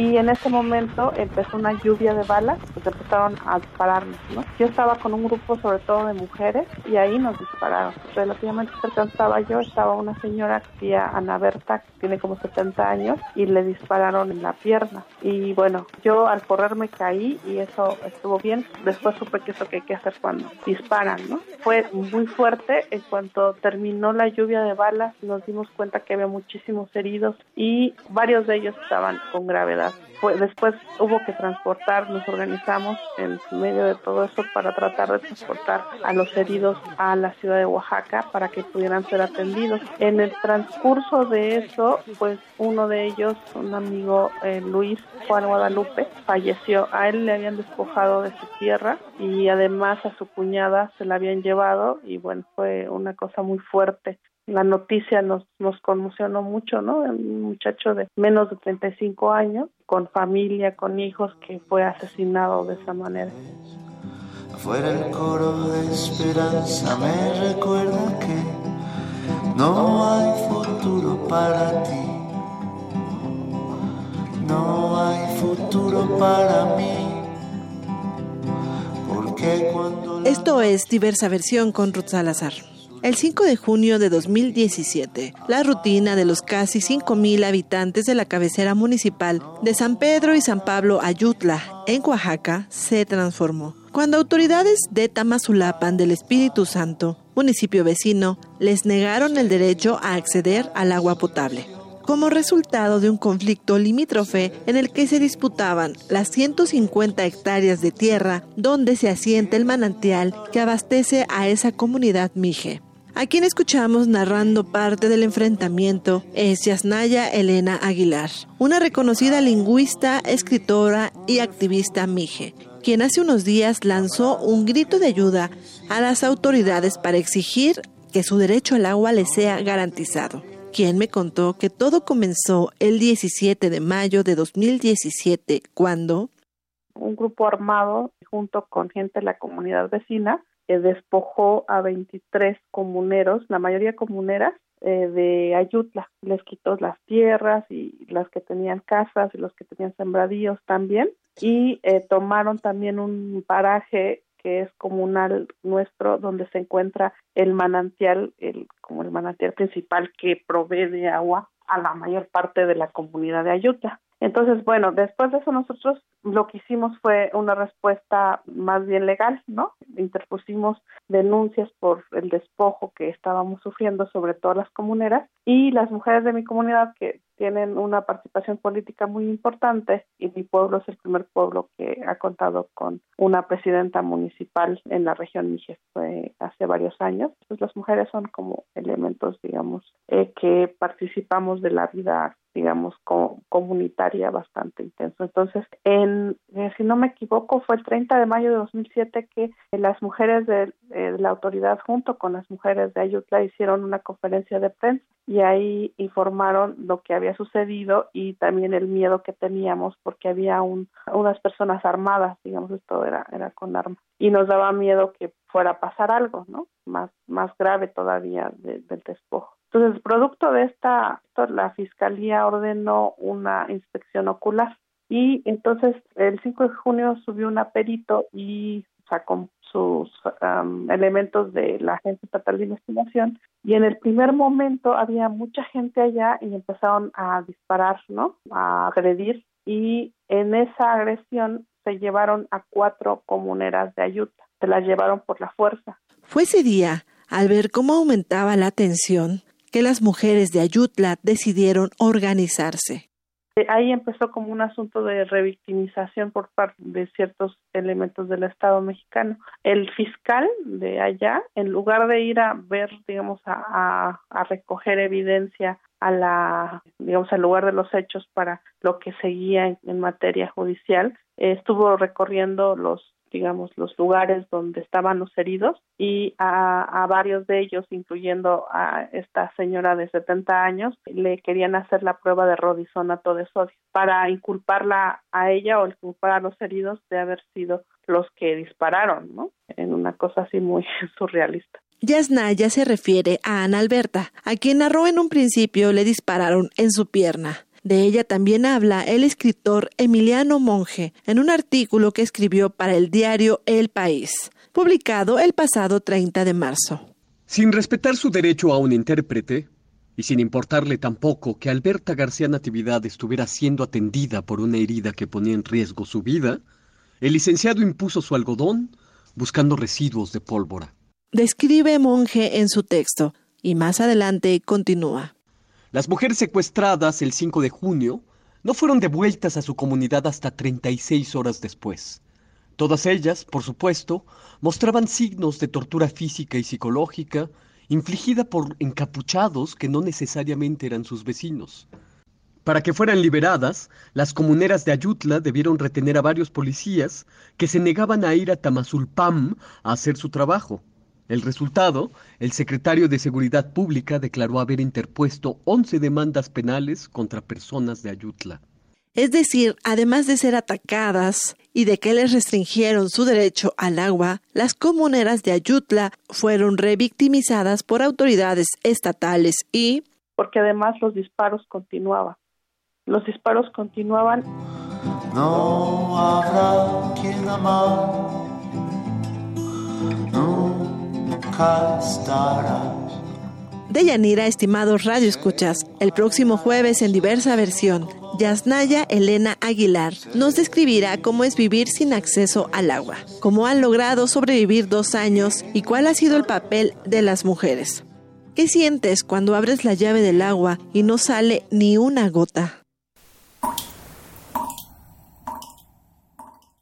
Bueno, pues ya escucharemos el siguiente jueves más sobre esta información y bueno, pues sí, reflexionar sobre el tema del agua. Muchos de nosotros que llegamos a casa abrimos la llave y siempre hay agua, pero pongámonos un poco a pensar en aquellas personas, en aquellas comunidades donde pues el agua no llega, no llega y pues cuesta mucho trabajo vivir sin agua y vaya que lo saben muchas comunidades.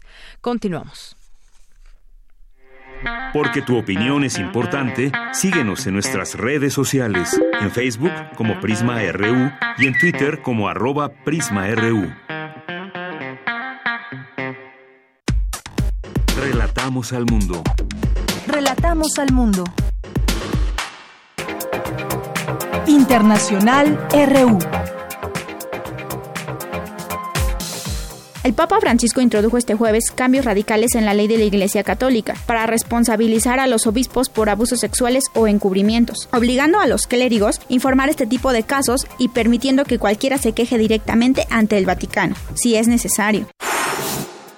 Los mandatarios europeos comenzaron este jueves desde Rumanía la carrera por liderar la Unión Europea en los próximos cinco años, en una cumbre concebida para expresar su unidad sobre su porvenir sin el Reino Unido. Habla el presidente francés Emmanuel Macron. Más de 400 millones de ciudadanos europeos están llamados a votar con una alternativa muy clara. ¿Queremos construir juntos de nuevo, incluso de manera diferente, mejorando las cosas, o queremos destruir Europa y regresar al nacionalismo? Y es esta opción la que se nos presenta en muchos países y que debe enfrentarse y que para mí es una opción absolutamente crucial en los próximos años. Por su parte, la canciller alemana Angela Merkel pretende reforzar la importancia de la Unión Europea en la política mundial, defendiendo sus valores. Así lo dijo. Hoy vamos a hablar de nuestra agenda estratégica para el futuro. Trataremos nuevamente de llegar a un acuerdo sobre una declaración común de que tenemos que actuar juntos todos los países de la Unión Europea, dejando de lado cualquier diferencia política entre los Estados miembros. Por medio de un decreto presidencial, el presidente venezolano Nicolás Maduro ordenó la expulsión y degradación del general de división Manuel Figuera, ex jefe del Servicio Bolivariano de Inteligencia Nacional. Cinco tenientes coroneles, cuatro mayores, cuatro capitanes, seis primeros tenientes y 35 sargentos. Ellos creen que América Latina es el patio trasero, que somos una especie de colonia, colonia de Estados Unidos, y que Venezuela se va a someter a sus designios, a sus mandatos. No, señor Maipen, sépalo.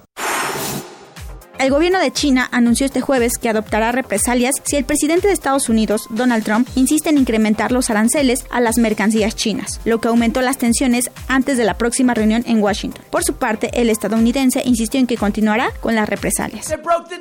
Rompieron el acuerdo, no pueden hacer eso, así que lo pagarán. No retrocederemos hasta que China deje de engañar a nuestros trabajadores y de robar nuestros empleos, y eso es lo que va a suceder. No tenemos que hacer negocios con ellos. Podemos hacer el producto aquí mismo si es necesario, como solíamos hacer. Recuerden cómo solíamos hacerlo. Con audios de Euronews, las breves internacionales con Natalia Pascual.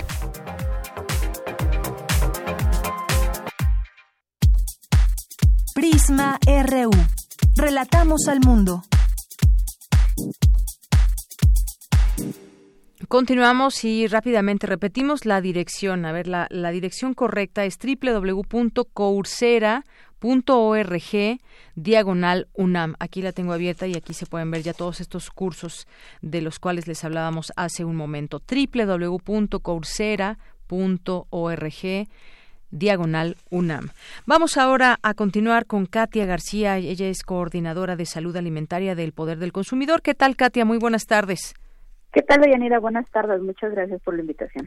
Katia, pues quisiera preguntarte en torno a lo que sucedió con la Suprema Corte de Justicia de la Nación, que rechazó hacer las modificaciones que ustedes habían eh, señalado, es decir, modificar el etiquetado de alimentos y bebidas para hacer más fácil la lectura. ¿Cómo es que, bueno, en primer lugar me gustaría que nos expliques exactamente qué estaban buscando, cómo debe cambiar ese etiquetado que tienen los alimentos procesados?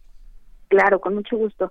Mira, realmente lo que nosotros buscamos con esta pues con esta modificación en el etiquetado que tenemos en México es que los consumidores tengamos un etiquetado que realmente informe que realmente nos diga lo que contienen los productos de una manera sencilla, sin necesidad de hacer cálculos matemáticos y que se, se tenga un etiquetado de advertencia como se ya, como el que ya se está implementando en otros países como en Chile, ¿no? Modificar ese etiquetado actual por un etiquetado de advertencia. Este etiquetado, como mencionaba, pues necesitamos hacer reglas de tres los consumidores para poder, poder para poder comparar entre productos y poder elegir el que más nos conviene, ¿no? Entonces, pues si tenemos un etiquetado de advertencia que nos dice directamente que ese producto es alto en azúcar, es alto en grasa, alto en sal o alto en calorías, ya los consumidores no tendríamos que estar realizando ningún tipo de cálculo matemático y podríamos comparar entre productos para tener una decisión informada de lo que vamos a comprar en ese momento.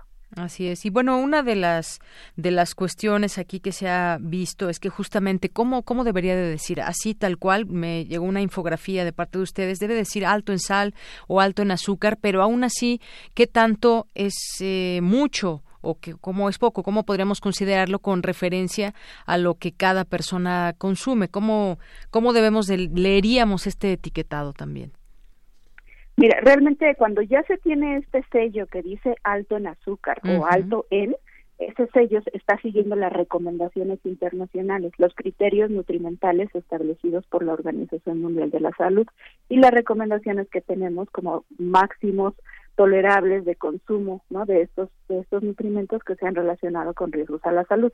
Entonces, precisamente cuando ya se tiene este sello, cuando un producto ya tiene ese sello, como consumidores podemos confiar que los criterios nutrimentales siguen las recomendaciones internacionales y nos faltamos este pasito que tenemos que hacer actualmente en, en, en México de hacer el cálculo para ver si realmente ese producto eh, pues en relación a qué no nos está aportando esas calorías porque la, el etiquetado actual que tenemos pues por un lado nos muestra la información en calorías no no nos dice nos dice nada más directamente cuántas de esas calorías eh, pues equivalen a, a lo que nosotros estamos consumiendo y además pues no no nos proporciona la información por el tamaño del producto, ¿no? O sea, como el contenido total del producto.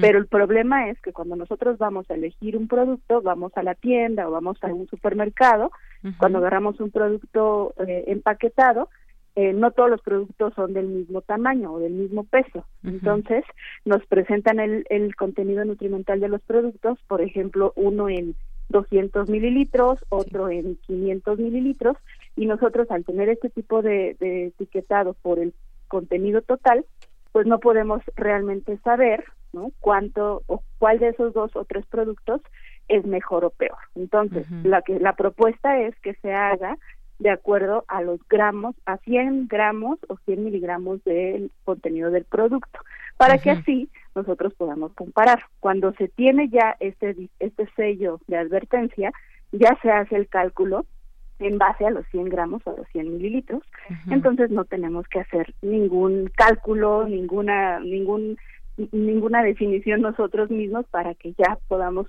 realmente conocer. O sea, lo que lo que nos ayudaría muchísimo más este etiquetado de advertencia es saltarnos el paso de poder de que nosotros como consumidores tengamos que estar haciendo las las reglas de tres, los cálculos y que además se necesita información técnica para poder hacerlo, ¿no? Entonces, y, realmente pues necesitamos como todo un curso de preparación y lleva o incluso llevar nuestra calculadora no y poder estar haciendo ahí nuestros cálculos para poder para poder saber cuando es saludable o no. Katia yo te preguntaría también eh, pues el proyecto de la ministra de la Suprema Corte Yasmín Esquivel también señala que eh, los azúcares azúcares añadidos son igual de dañinos que los naturales.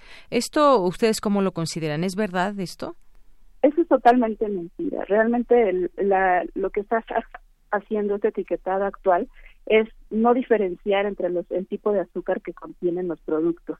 Los azúcares añadidos son los que se han relacionado con incrementar el riesgo de presentar alguna enfermedad crónica, el incremento de peso también. Y entonces estos azúcares son los que se, los que no vienen de manera natural en los productos. Son los azúcares que se añaden de manera artificial por los por los por los fabricantes. Entonces es como todo el, azúcar que le ponemos al, al café o a los o a los jugos no al, agua todo ese tipo de miel concentrados. Entonces esto el etiquetado que estamos teniendo actualmente nos, nos habla únicamente de los azúcares totales. Entonces, como consumidores no podemos saber qué de cuál, o sea, si un producto contiene elevadas cantidades de azúcares que se relacionan con riesgos a la salud.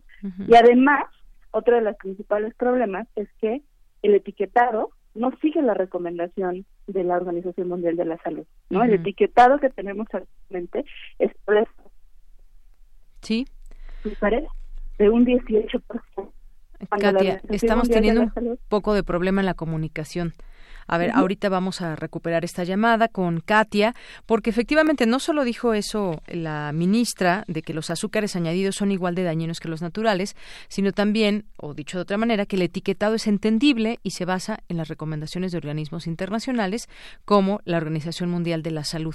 Pero la evidencia científica ha, ha demostrado que no es así. Es decir, es una, un argumento un argumento contra otro. Y además, ahorita ya recuperamos la comunicación con, con Katia García. También, Katia, hay otros países. A ver, vamos a hacer un comparativo muy rápido. En países como Chile y Perú, el sistema de etiquetado nutrimental incluye este etiquetado de advertencia al que ustedes aluden que se debe tener en México. Y ha disminuido, esos son hechos, no solamente palabras, ha disminuido alrededor de 20% el consumo de bebidas con azúcares añadidos, según dio a conocer el director de, del Poder del Consumidor. Esto nos llevaría a tener pues un comparativo con otras naciones que ya lo han hecho. Así es, pues precisamente lo que se está buscando es que, el etiquetado que tenemos en México siga las recomendaciones internacionales, siga la evidencia científica y esté alineado con todas estas iniciativas y propuestas que ya se están haciendo en otros países latinoamericanos, como es el caso de Chile, y también están propuestos ya este, este sistema etiquetado en Uruguay, en Brasil y en Perú, ¿no? Entonces, incluso Colombia y Argentina también están trabajando en la materia. Esto nos está hablando de que el etiquetado de advertencia tiene un respaldo internacional, un respaldo que va a favor de la salud de los consumidores por nuestro derecho a la información y que necesitamos tener pues todos para poder realmente eh, prevenir alguna enfermedad eh, relacionada con, con la mala alimentación en nuestro país. Así es. Bueno, pues hasta ahí dejamos este tema. Digo, finalmente este fue algo negativo que sucedió eh, para ustedes, es un revés, digamos, pero se irán a instancias internacionales, tengo entendido. Así es, nosotros vamos a, apelar toda esta, esta decisión de la Suprema Corte en la Comisión Interamericana de Derechos Humanos y también pues está trabajando ya eh, a nivel de COFEPRIS y, y Subsecretaría de Prevención de la Salud en la reformulación de, la norma oficial de etiquetado y los nuevos criterios para el etiquetado nutrimental de los productos. Creemos que a pesar de esta mala noticia que nos dieron ayer en la Suprema Corte de Justicia, todavía estamos estamos en la batalla, no podemos dar por perdido esto, sobre todo porque estamos hablando de la salud y de los derechos de los consumidores. Muy bien. Bueno, pues estamos atentos a todo lo que surja ya después de, darse a conocer esta, eh, esta situación por parte de la Suprema Corte y en todo caso cómo va con organismos internacionales esta posibilidad de seguir adelante porque ha sido una lucha incansable la que la que ustedes han han hecho desde desde que se conoce el poder del consumidor. Pues son cinco años en la batalla, seguiremos adelante y pues te agradezco por el espacio y un saludo a tu auditorio. Gracias, Katia. Buenas tardes. Hasta luego. Fue Katia García, coordinadora de salud alimentaria del Poder del Consumidor. Porque tu opinión es importante, síguenos en nuestras redes sociales, en Facebook como Prisma RU y en Twitter como arroba PrismaRU.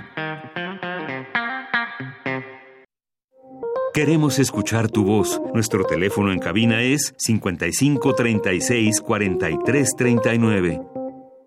Bien, continuamos y algunos de los temas nacionales para compartir con ustedes el día de hoy. Comisiones del Senado aprueban la reforma educativa, la reforma educativa que fue aprobada en Comisiones Unidas y el dictamen pasa el Pleno que en sesión extraordinaria de este día discutirá y votará los cambios a la Constitución sin cambios a la minuta que se recibió de la Cámara de Diputados.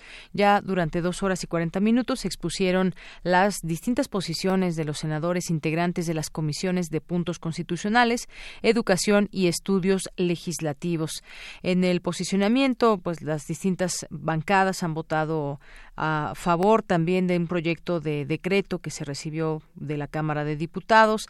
El Partido Acción Nacional, por su parte, reclamó que se haya incumplido el procedimiento legislativo, imprecisiones en las reformas, así como falta de impacto presupuestal de las nuevas disposiciones. El dictamen de la reforma será enviado a la mesa directiva que convocó a sesión extraordinaria y tras su aprobación será enviada a los congresos estatales para su ratificación. Y una vez que sea declarada su constitucionalidad, pasará al Ejecutivo Federal para su promulgación y sus preceptos serán fundamentales de la política de gobierno en la materia. Muchos han señalado de oposición que esta es una reforma hecha e incluso han, han salido a decir para el Becer Gordillo, ex lideresa del CENTE durante mucho tiempo.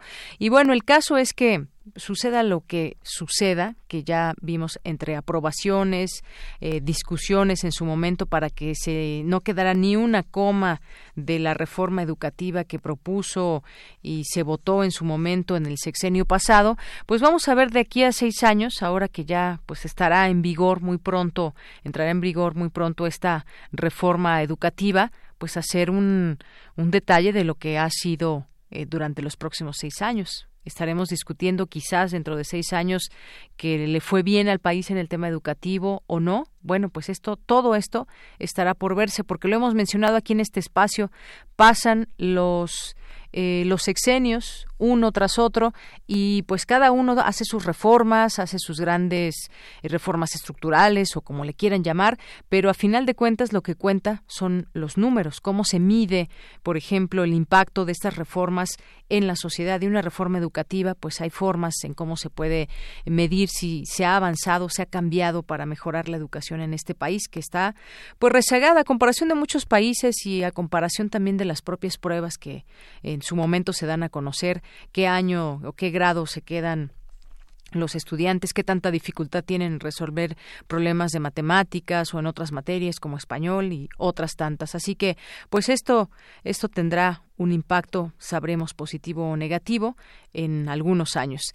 Eh, por otro, por otro lado, pues por cinco mil pesos se encontró en los mensajes del presunto asesino el día de ayer allá en Cuernavaca, en pleno día, que por cinco mil pesos pues mató a estas dos personas.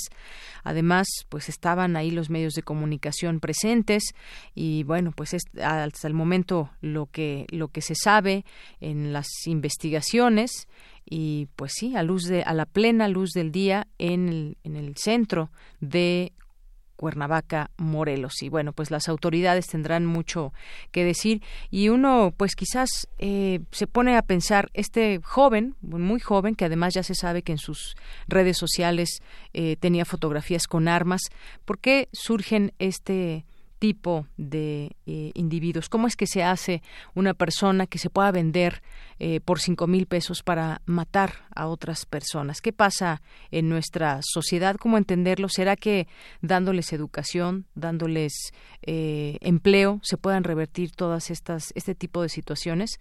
Porque el solo hecho de que un individuo adquiera una pistola y se ponga en cualquier lugar a disparar, eso es muy difícil de, de evitar. Lo hemos visto no solamente aquí en otros países, en Estados Unidos, por otras razones muy diferentes, pero pues habrá que pensar también en qué está pasando en nuestra sociedad para que estas cosas sigan sucediendo.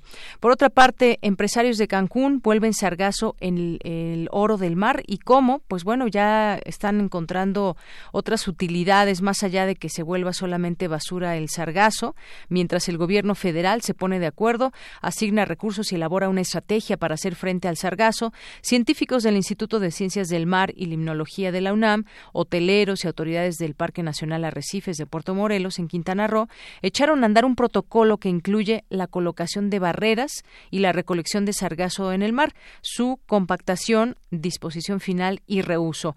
El objetivo es darle un valor a lo que hoy se ve como un descomunal problema y crear un modelo de negocio para el desarrollo de una bioindustria que cuente con una sede y manera de parque logístico. Y en este sentido, en este sitio también operarán los negocios de industrialización de sargazo, como tabiques para edificar casas, calentadores de agua, platos, vasos, en alianza con empresarios de Guadalajara. Pues ya hay solución ahora, incluso esta estrategia para el manejo es lo que, lo que llaman el oro del mar, que involucra a un promedio de 15 hoteles en 28 kilómetros de costa que han invertido sentido en equiparse ante la contingencia ecológica. Pues vamos a ver también qué dicen los expertos en todo esto. Está, por supuesto, el Instituto de Ciencias del Mar y Limnología, que está ahí dando su, su aval y su conocimiento, por supuesto, a las autoridades que muchas veces desconocen por qué se genera el sargazo y esto cómo impacta a toda la región, no solamente en el tema natural, sino también en el tema del pues de los ingresos y del negocio porque si se vende playa en este lugar pues ahora las playas no, no lucen como normalmente las podemos ver en las fotografías.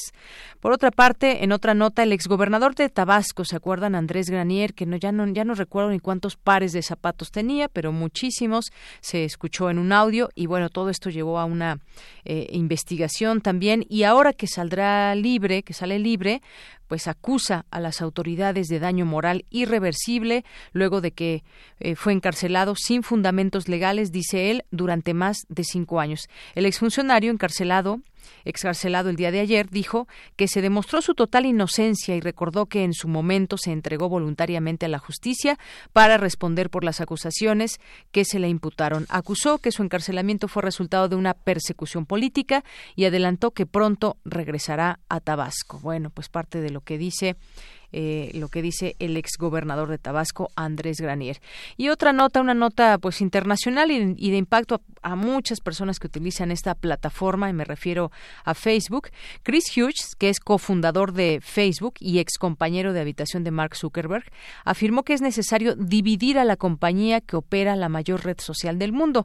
Esto en un artículo que se publicó en el diario The New York Times, dice que somos una nación con una tradición de control sobre los monopolios sin importar lo bien intencionados que puedan ser los líderes de estas compañías. El poder de Mark Zuckerberg no tiene precedentes y eso es anti-estadounidense, es lo que escribió Hughes el día de hoy. Facebook, ¿qué controla? Pues controla una red, la red social de Facebook, más de dos mil millones de usuarios en el mundo, pero también es dueña de WhatsApp, de Messenger e Instagram, cada una de las cuales tiene cerca de mil millones de usuarios.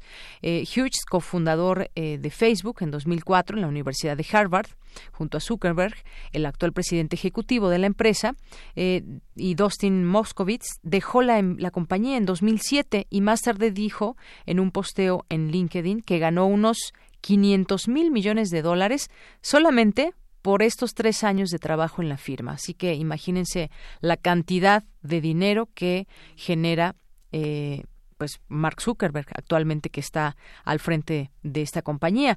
Han pasado 15 años desde que cofundé Facebook, dice, en Harvard, y no he trabajado en la compañía en una década, pero tengo cierta sensación de enojo y de responsabilidad.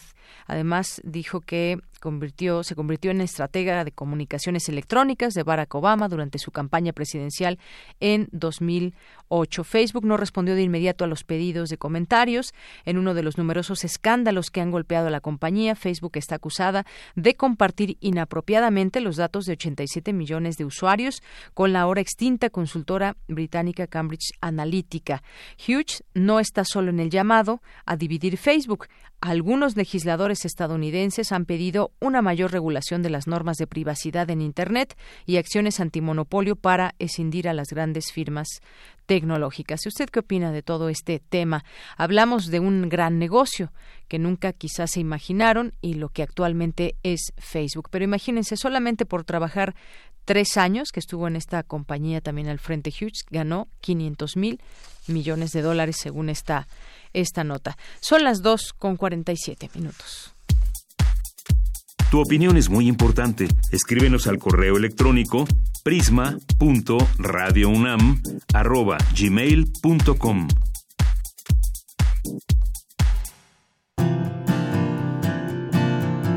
Gaceta UNAM. Dos de la tarde con 47 minutos y hoy en la Gaceta UNAM, bueno, aprovechamos para mandarle un saludo a su director Hugo Huitrón, que quizás esté ocupado, le mandamos muchos saludos, pero por lo pronto nosotros les contamos qué trae hoy la Gaceta. Diez años de audio y dos millones de escuchas, descarga Cultura UNAM, nuevo rostro, acervo de más de 900 títulos y más de 500 autores para escuchar, facilita el acceso a personas con discapacidad. Si aún no conocen Descarga Cultura UNAM, bueno, pues los invitamos a que lo hagan y conozcan hoy a través de, de la Gaceta UNAM todo lo que significa esta página, lo que contiene también todo ese valor eh, literario que podemos escuchar y que también, por supuesto, se facilita el acceso a personas con discapacidad. Bueno, pues entre sus páginas podemos encontrar eso el día de hoy sobre Descarga UNAM. También en Academia, el tigre dientes de, cimitarra habitó tierras mexicanas, vivió en América hace unos cuatro millones de años. La mandíbula y los dientes del extinto felino son parte del material del Museo de Paleontología de esta casa de estudios. Ensayan, en otra nota, ensayan técnica para detectar daño cerebral, cerebral por anestesias. La exposición prolongada a estas sustancias químicas puede ocasionar muerte celular en bebés. Les recomendamos también ese artículo. Proyectos de nación más que líderes imperativo en América Latina, Venezuela en el fondo del análisis bueno, pues ya tuvimos estas grandes marchas o manifestaciones que hubo en los últimos días. Ahora que no hay tantas notas como en ese momento, ¿qué está pasando en Venezuela? ¿Sigue saliendo la gente a las calles? ¿Qué opinan? ¿Qué, ¿Hacia dónde quiere ir como nación este país? Mucho que reflexionar al respecto. En otra nota, reflectores eh, rectores reflexionan sobre el futuro de la educación superior. Bueno, pues vaya que se requiere siempre eh, esta reflexión sobre el futuro de lo que es la educación superior, un, un encuentro con distintas instituciones, bueno, pues para hablar de este tema. Ser mamá asunto cerebral. El cerebro femenino está listo para tener mayores actividades relacionadas con el cuidado de los hijos. Otro artículo, madres, 80% de reclusas en Santa Marta, Acatitla, un trabajo que hace la UNAM en Santa Marta, Acatitla. Y bueno, pues sí, justo un día antes del Día de las Madres, del cual ya platicaremos también mm, sobre también madres adolescentes y todo lo que se puede decir eh, sobre este tema que tiene que ver con la maternidad amamantar o no amamantar. También otra de las preguntas que discutiremos el día de mañana. Y bueno, pues Aquí les dejamos la, la, Gaceta, la pueden consultar también vía digital en www.gaceta.unam.mx. Continuamos. Porque tu opinión es importante, síguenos en nuestras redes sociales, en Facebook como Prisma RU y en Twitter como arroba PrismaRU. Queremos escuchar tu voz. Nuestro teléfono en cabina es 55 36 43 39. Prisma RU. Relatamos al mundo.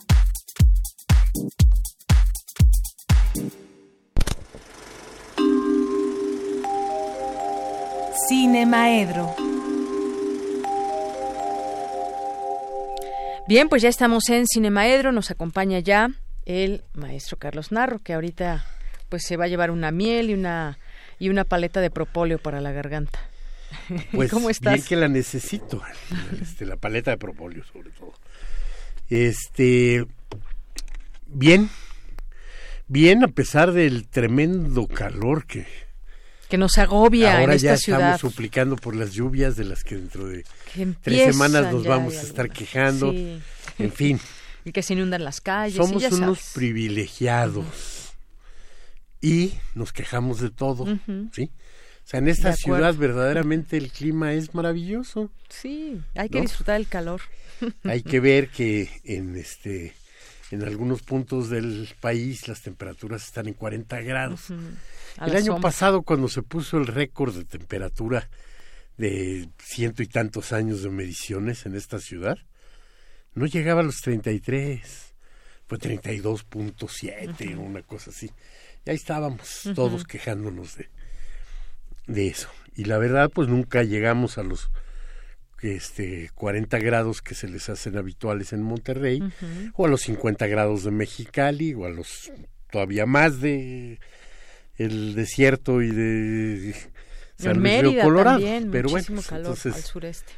Este para no quitar eh, vengo quejándome y pues mañana es día de las madres Mañana es Día de las Madres. Mañana es Día de las Madres y siempre es un buen momento para reflexionar sobre muchos este, temas que se derivan de, de esto, pues, ¿no? Este, ¿cómo hemos dejado que se llegue a la situación de violencia hacia las mujeres por la que estamos viviendo? ¿Y qué tiene que ver esto con el cine también, entre otras cosas, ¿no? Fíjate que el, el viernes eh, una pareja de lesbianas que tienen una eh, marisquería en la calle de Doctor Andrade sufrieron una agresión pero verdaderamente brutal. Le dan unos tragos gratis a los vecinos para llevar ahí una buena relación pero alguno de ellos ya con muchos tragos gratis encima, no solo pide un trago más, sino de mala manera le dice a una de este matrimonio, a Diana, que tiene que acostarse con él. Y ella, por supuesto, le dice, no me acuesto con hombres, este, tengo mi esposa, están casadas legalmente y todo. Y él le dice, ah, pues como no aceptas, voy a destruir tu local. Y se va. Y regresa acompañado de otros este, malhechores ahí.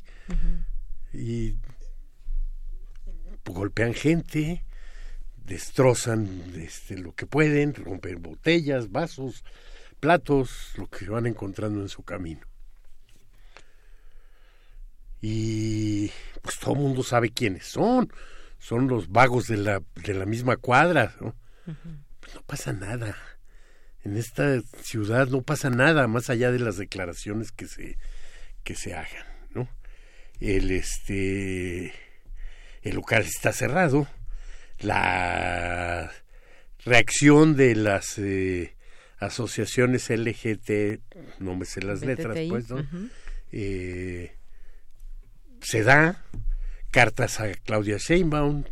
¿Esto cuándo sucedió? Esto pasó el viernes. El viernes. O sea, seis días ya, va a ser una semana. Y por supuesto no pasa nada, ¿no? Y no sé, seguramente la decisión de Ali y Diana es continuar este con el local abierto en cuanto lo puedan este Arreglar. restablecer, arreglar y que quede como listo. Pero bueno, pues este si no hay una decisión de las autoridades y si no hay una decisión este social también porque obviamente en todas estas cosas hay complicidad social pues no o sea nos volvemos cómplices de sí el, el tipo que organizó esa destrucción y sus cómplices pues están protegidos por ahí por la propia gente que que aparece. Y entonces me pregunto cómo hemos dejado llegar esto. Y en mi... pues, yo no sé por qué siempre preparo una cosa y terminamos con otra, ¿verdad? En mi preparación inicial iba yo a hablar de las, de las madres en el cine mexicano. Y creo que sí está en la raíz eso también, ¿no? O sea, sí nuestro cine nos acostumbra a darle un lugar a las mujeres. Y sí tenemos que imaginar a Sara García como una abuelita este siempre eh, sujeta a los estrechos límites que le pone la, la sociedad, ¿sí? Y va a ser dura con Pedrito y no sé qué, pero finalmente juega el este el rol que le han establecido. Y con el beneplácito de todo el público. O vamos a pensar también en este en Marga López y va a ser exactamente lo mismo. Claro qué papel o sea muy difícilmente nos encontramos este alguna mujer y es ya en el es como en el cine más reciente ya cuando hay como una conciencia feminista más clara, ¿no? Tiene que ser una película como este Lola de, de esta María Novaro, la que ya nos presente una posibilidad de madre que es un tanto distinta, ¿no? Que no que no está dependiendo de los este cartabones, que es una madre soltera que va a batirse con el mundo sola, este por su este por su hija y que no va a estar añorando esa presencia masculina para, para poder este, hacer las cosas.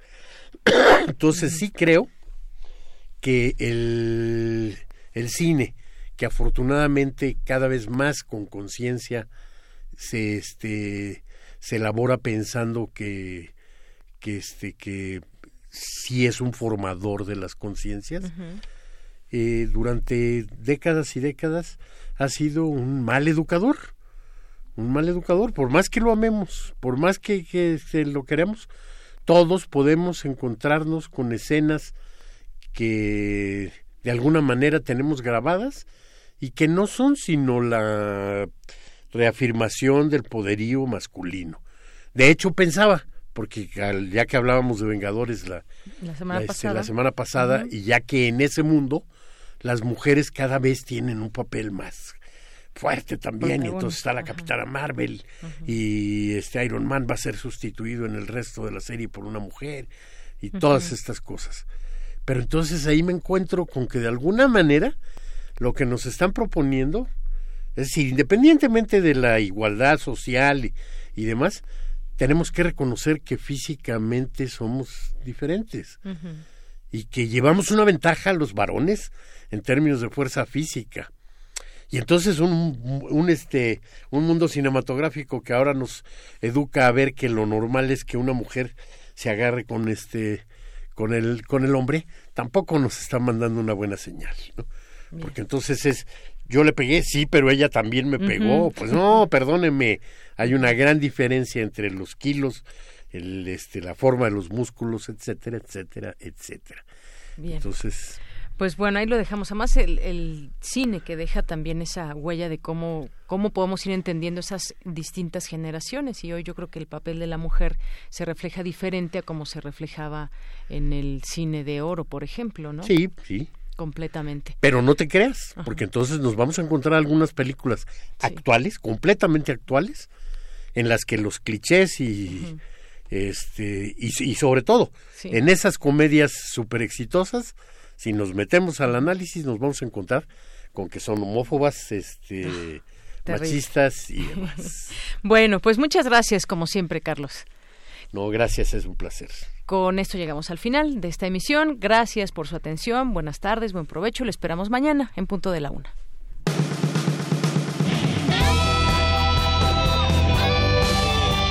Prisma RU. Relatamos al mundo.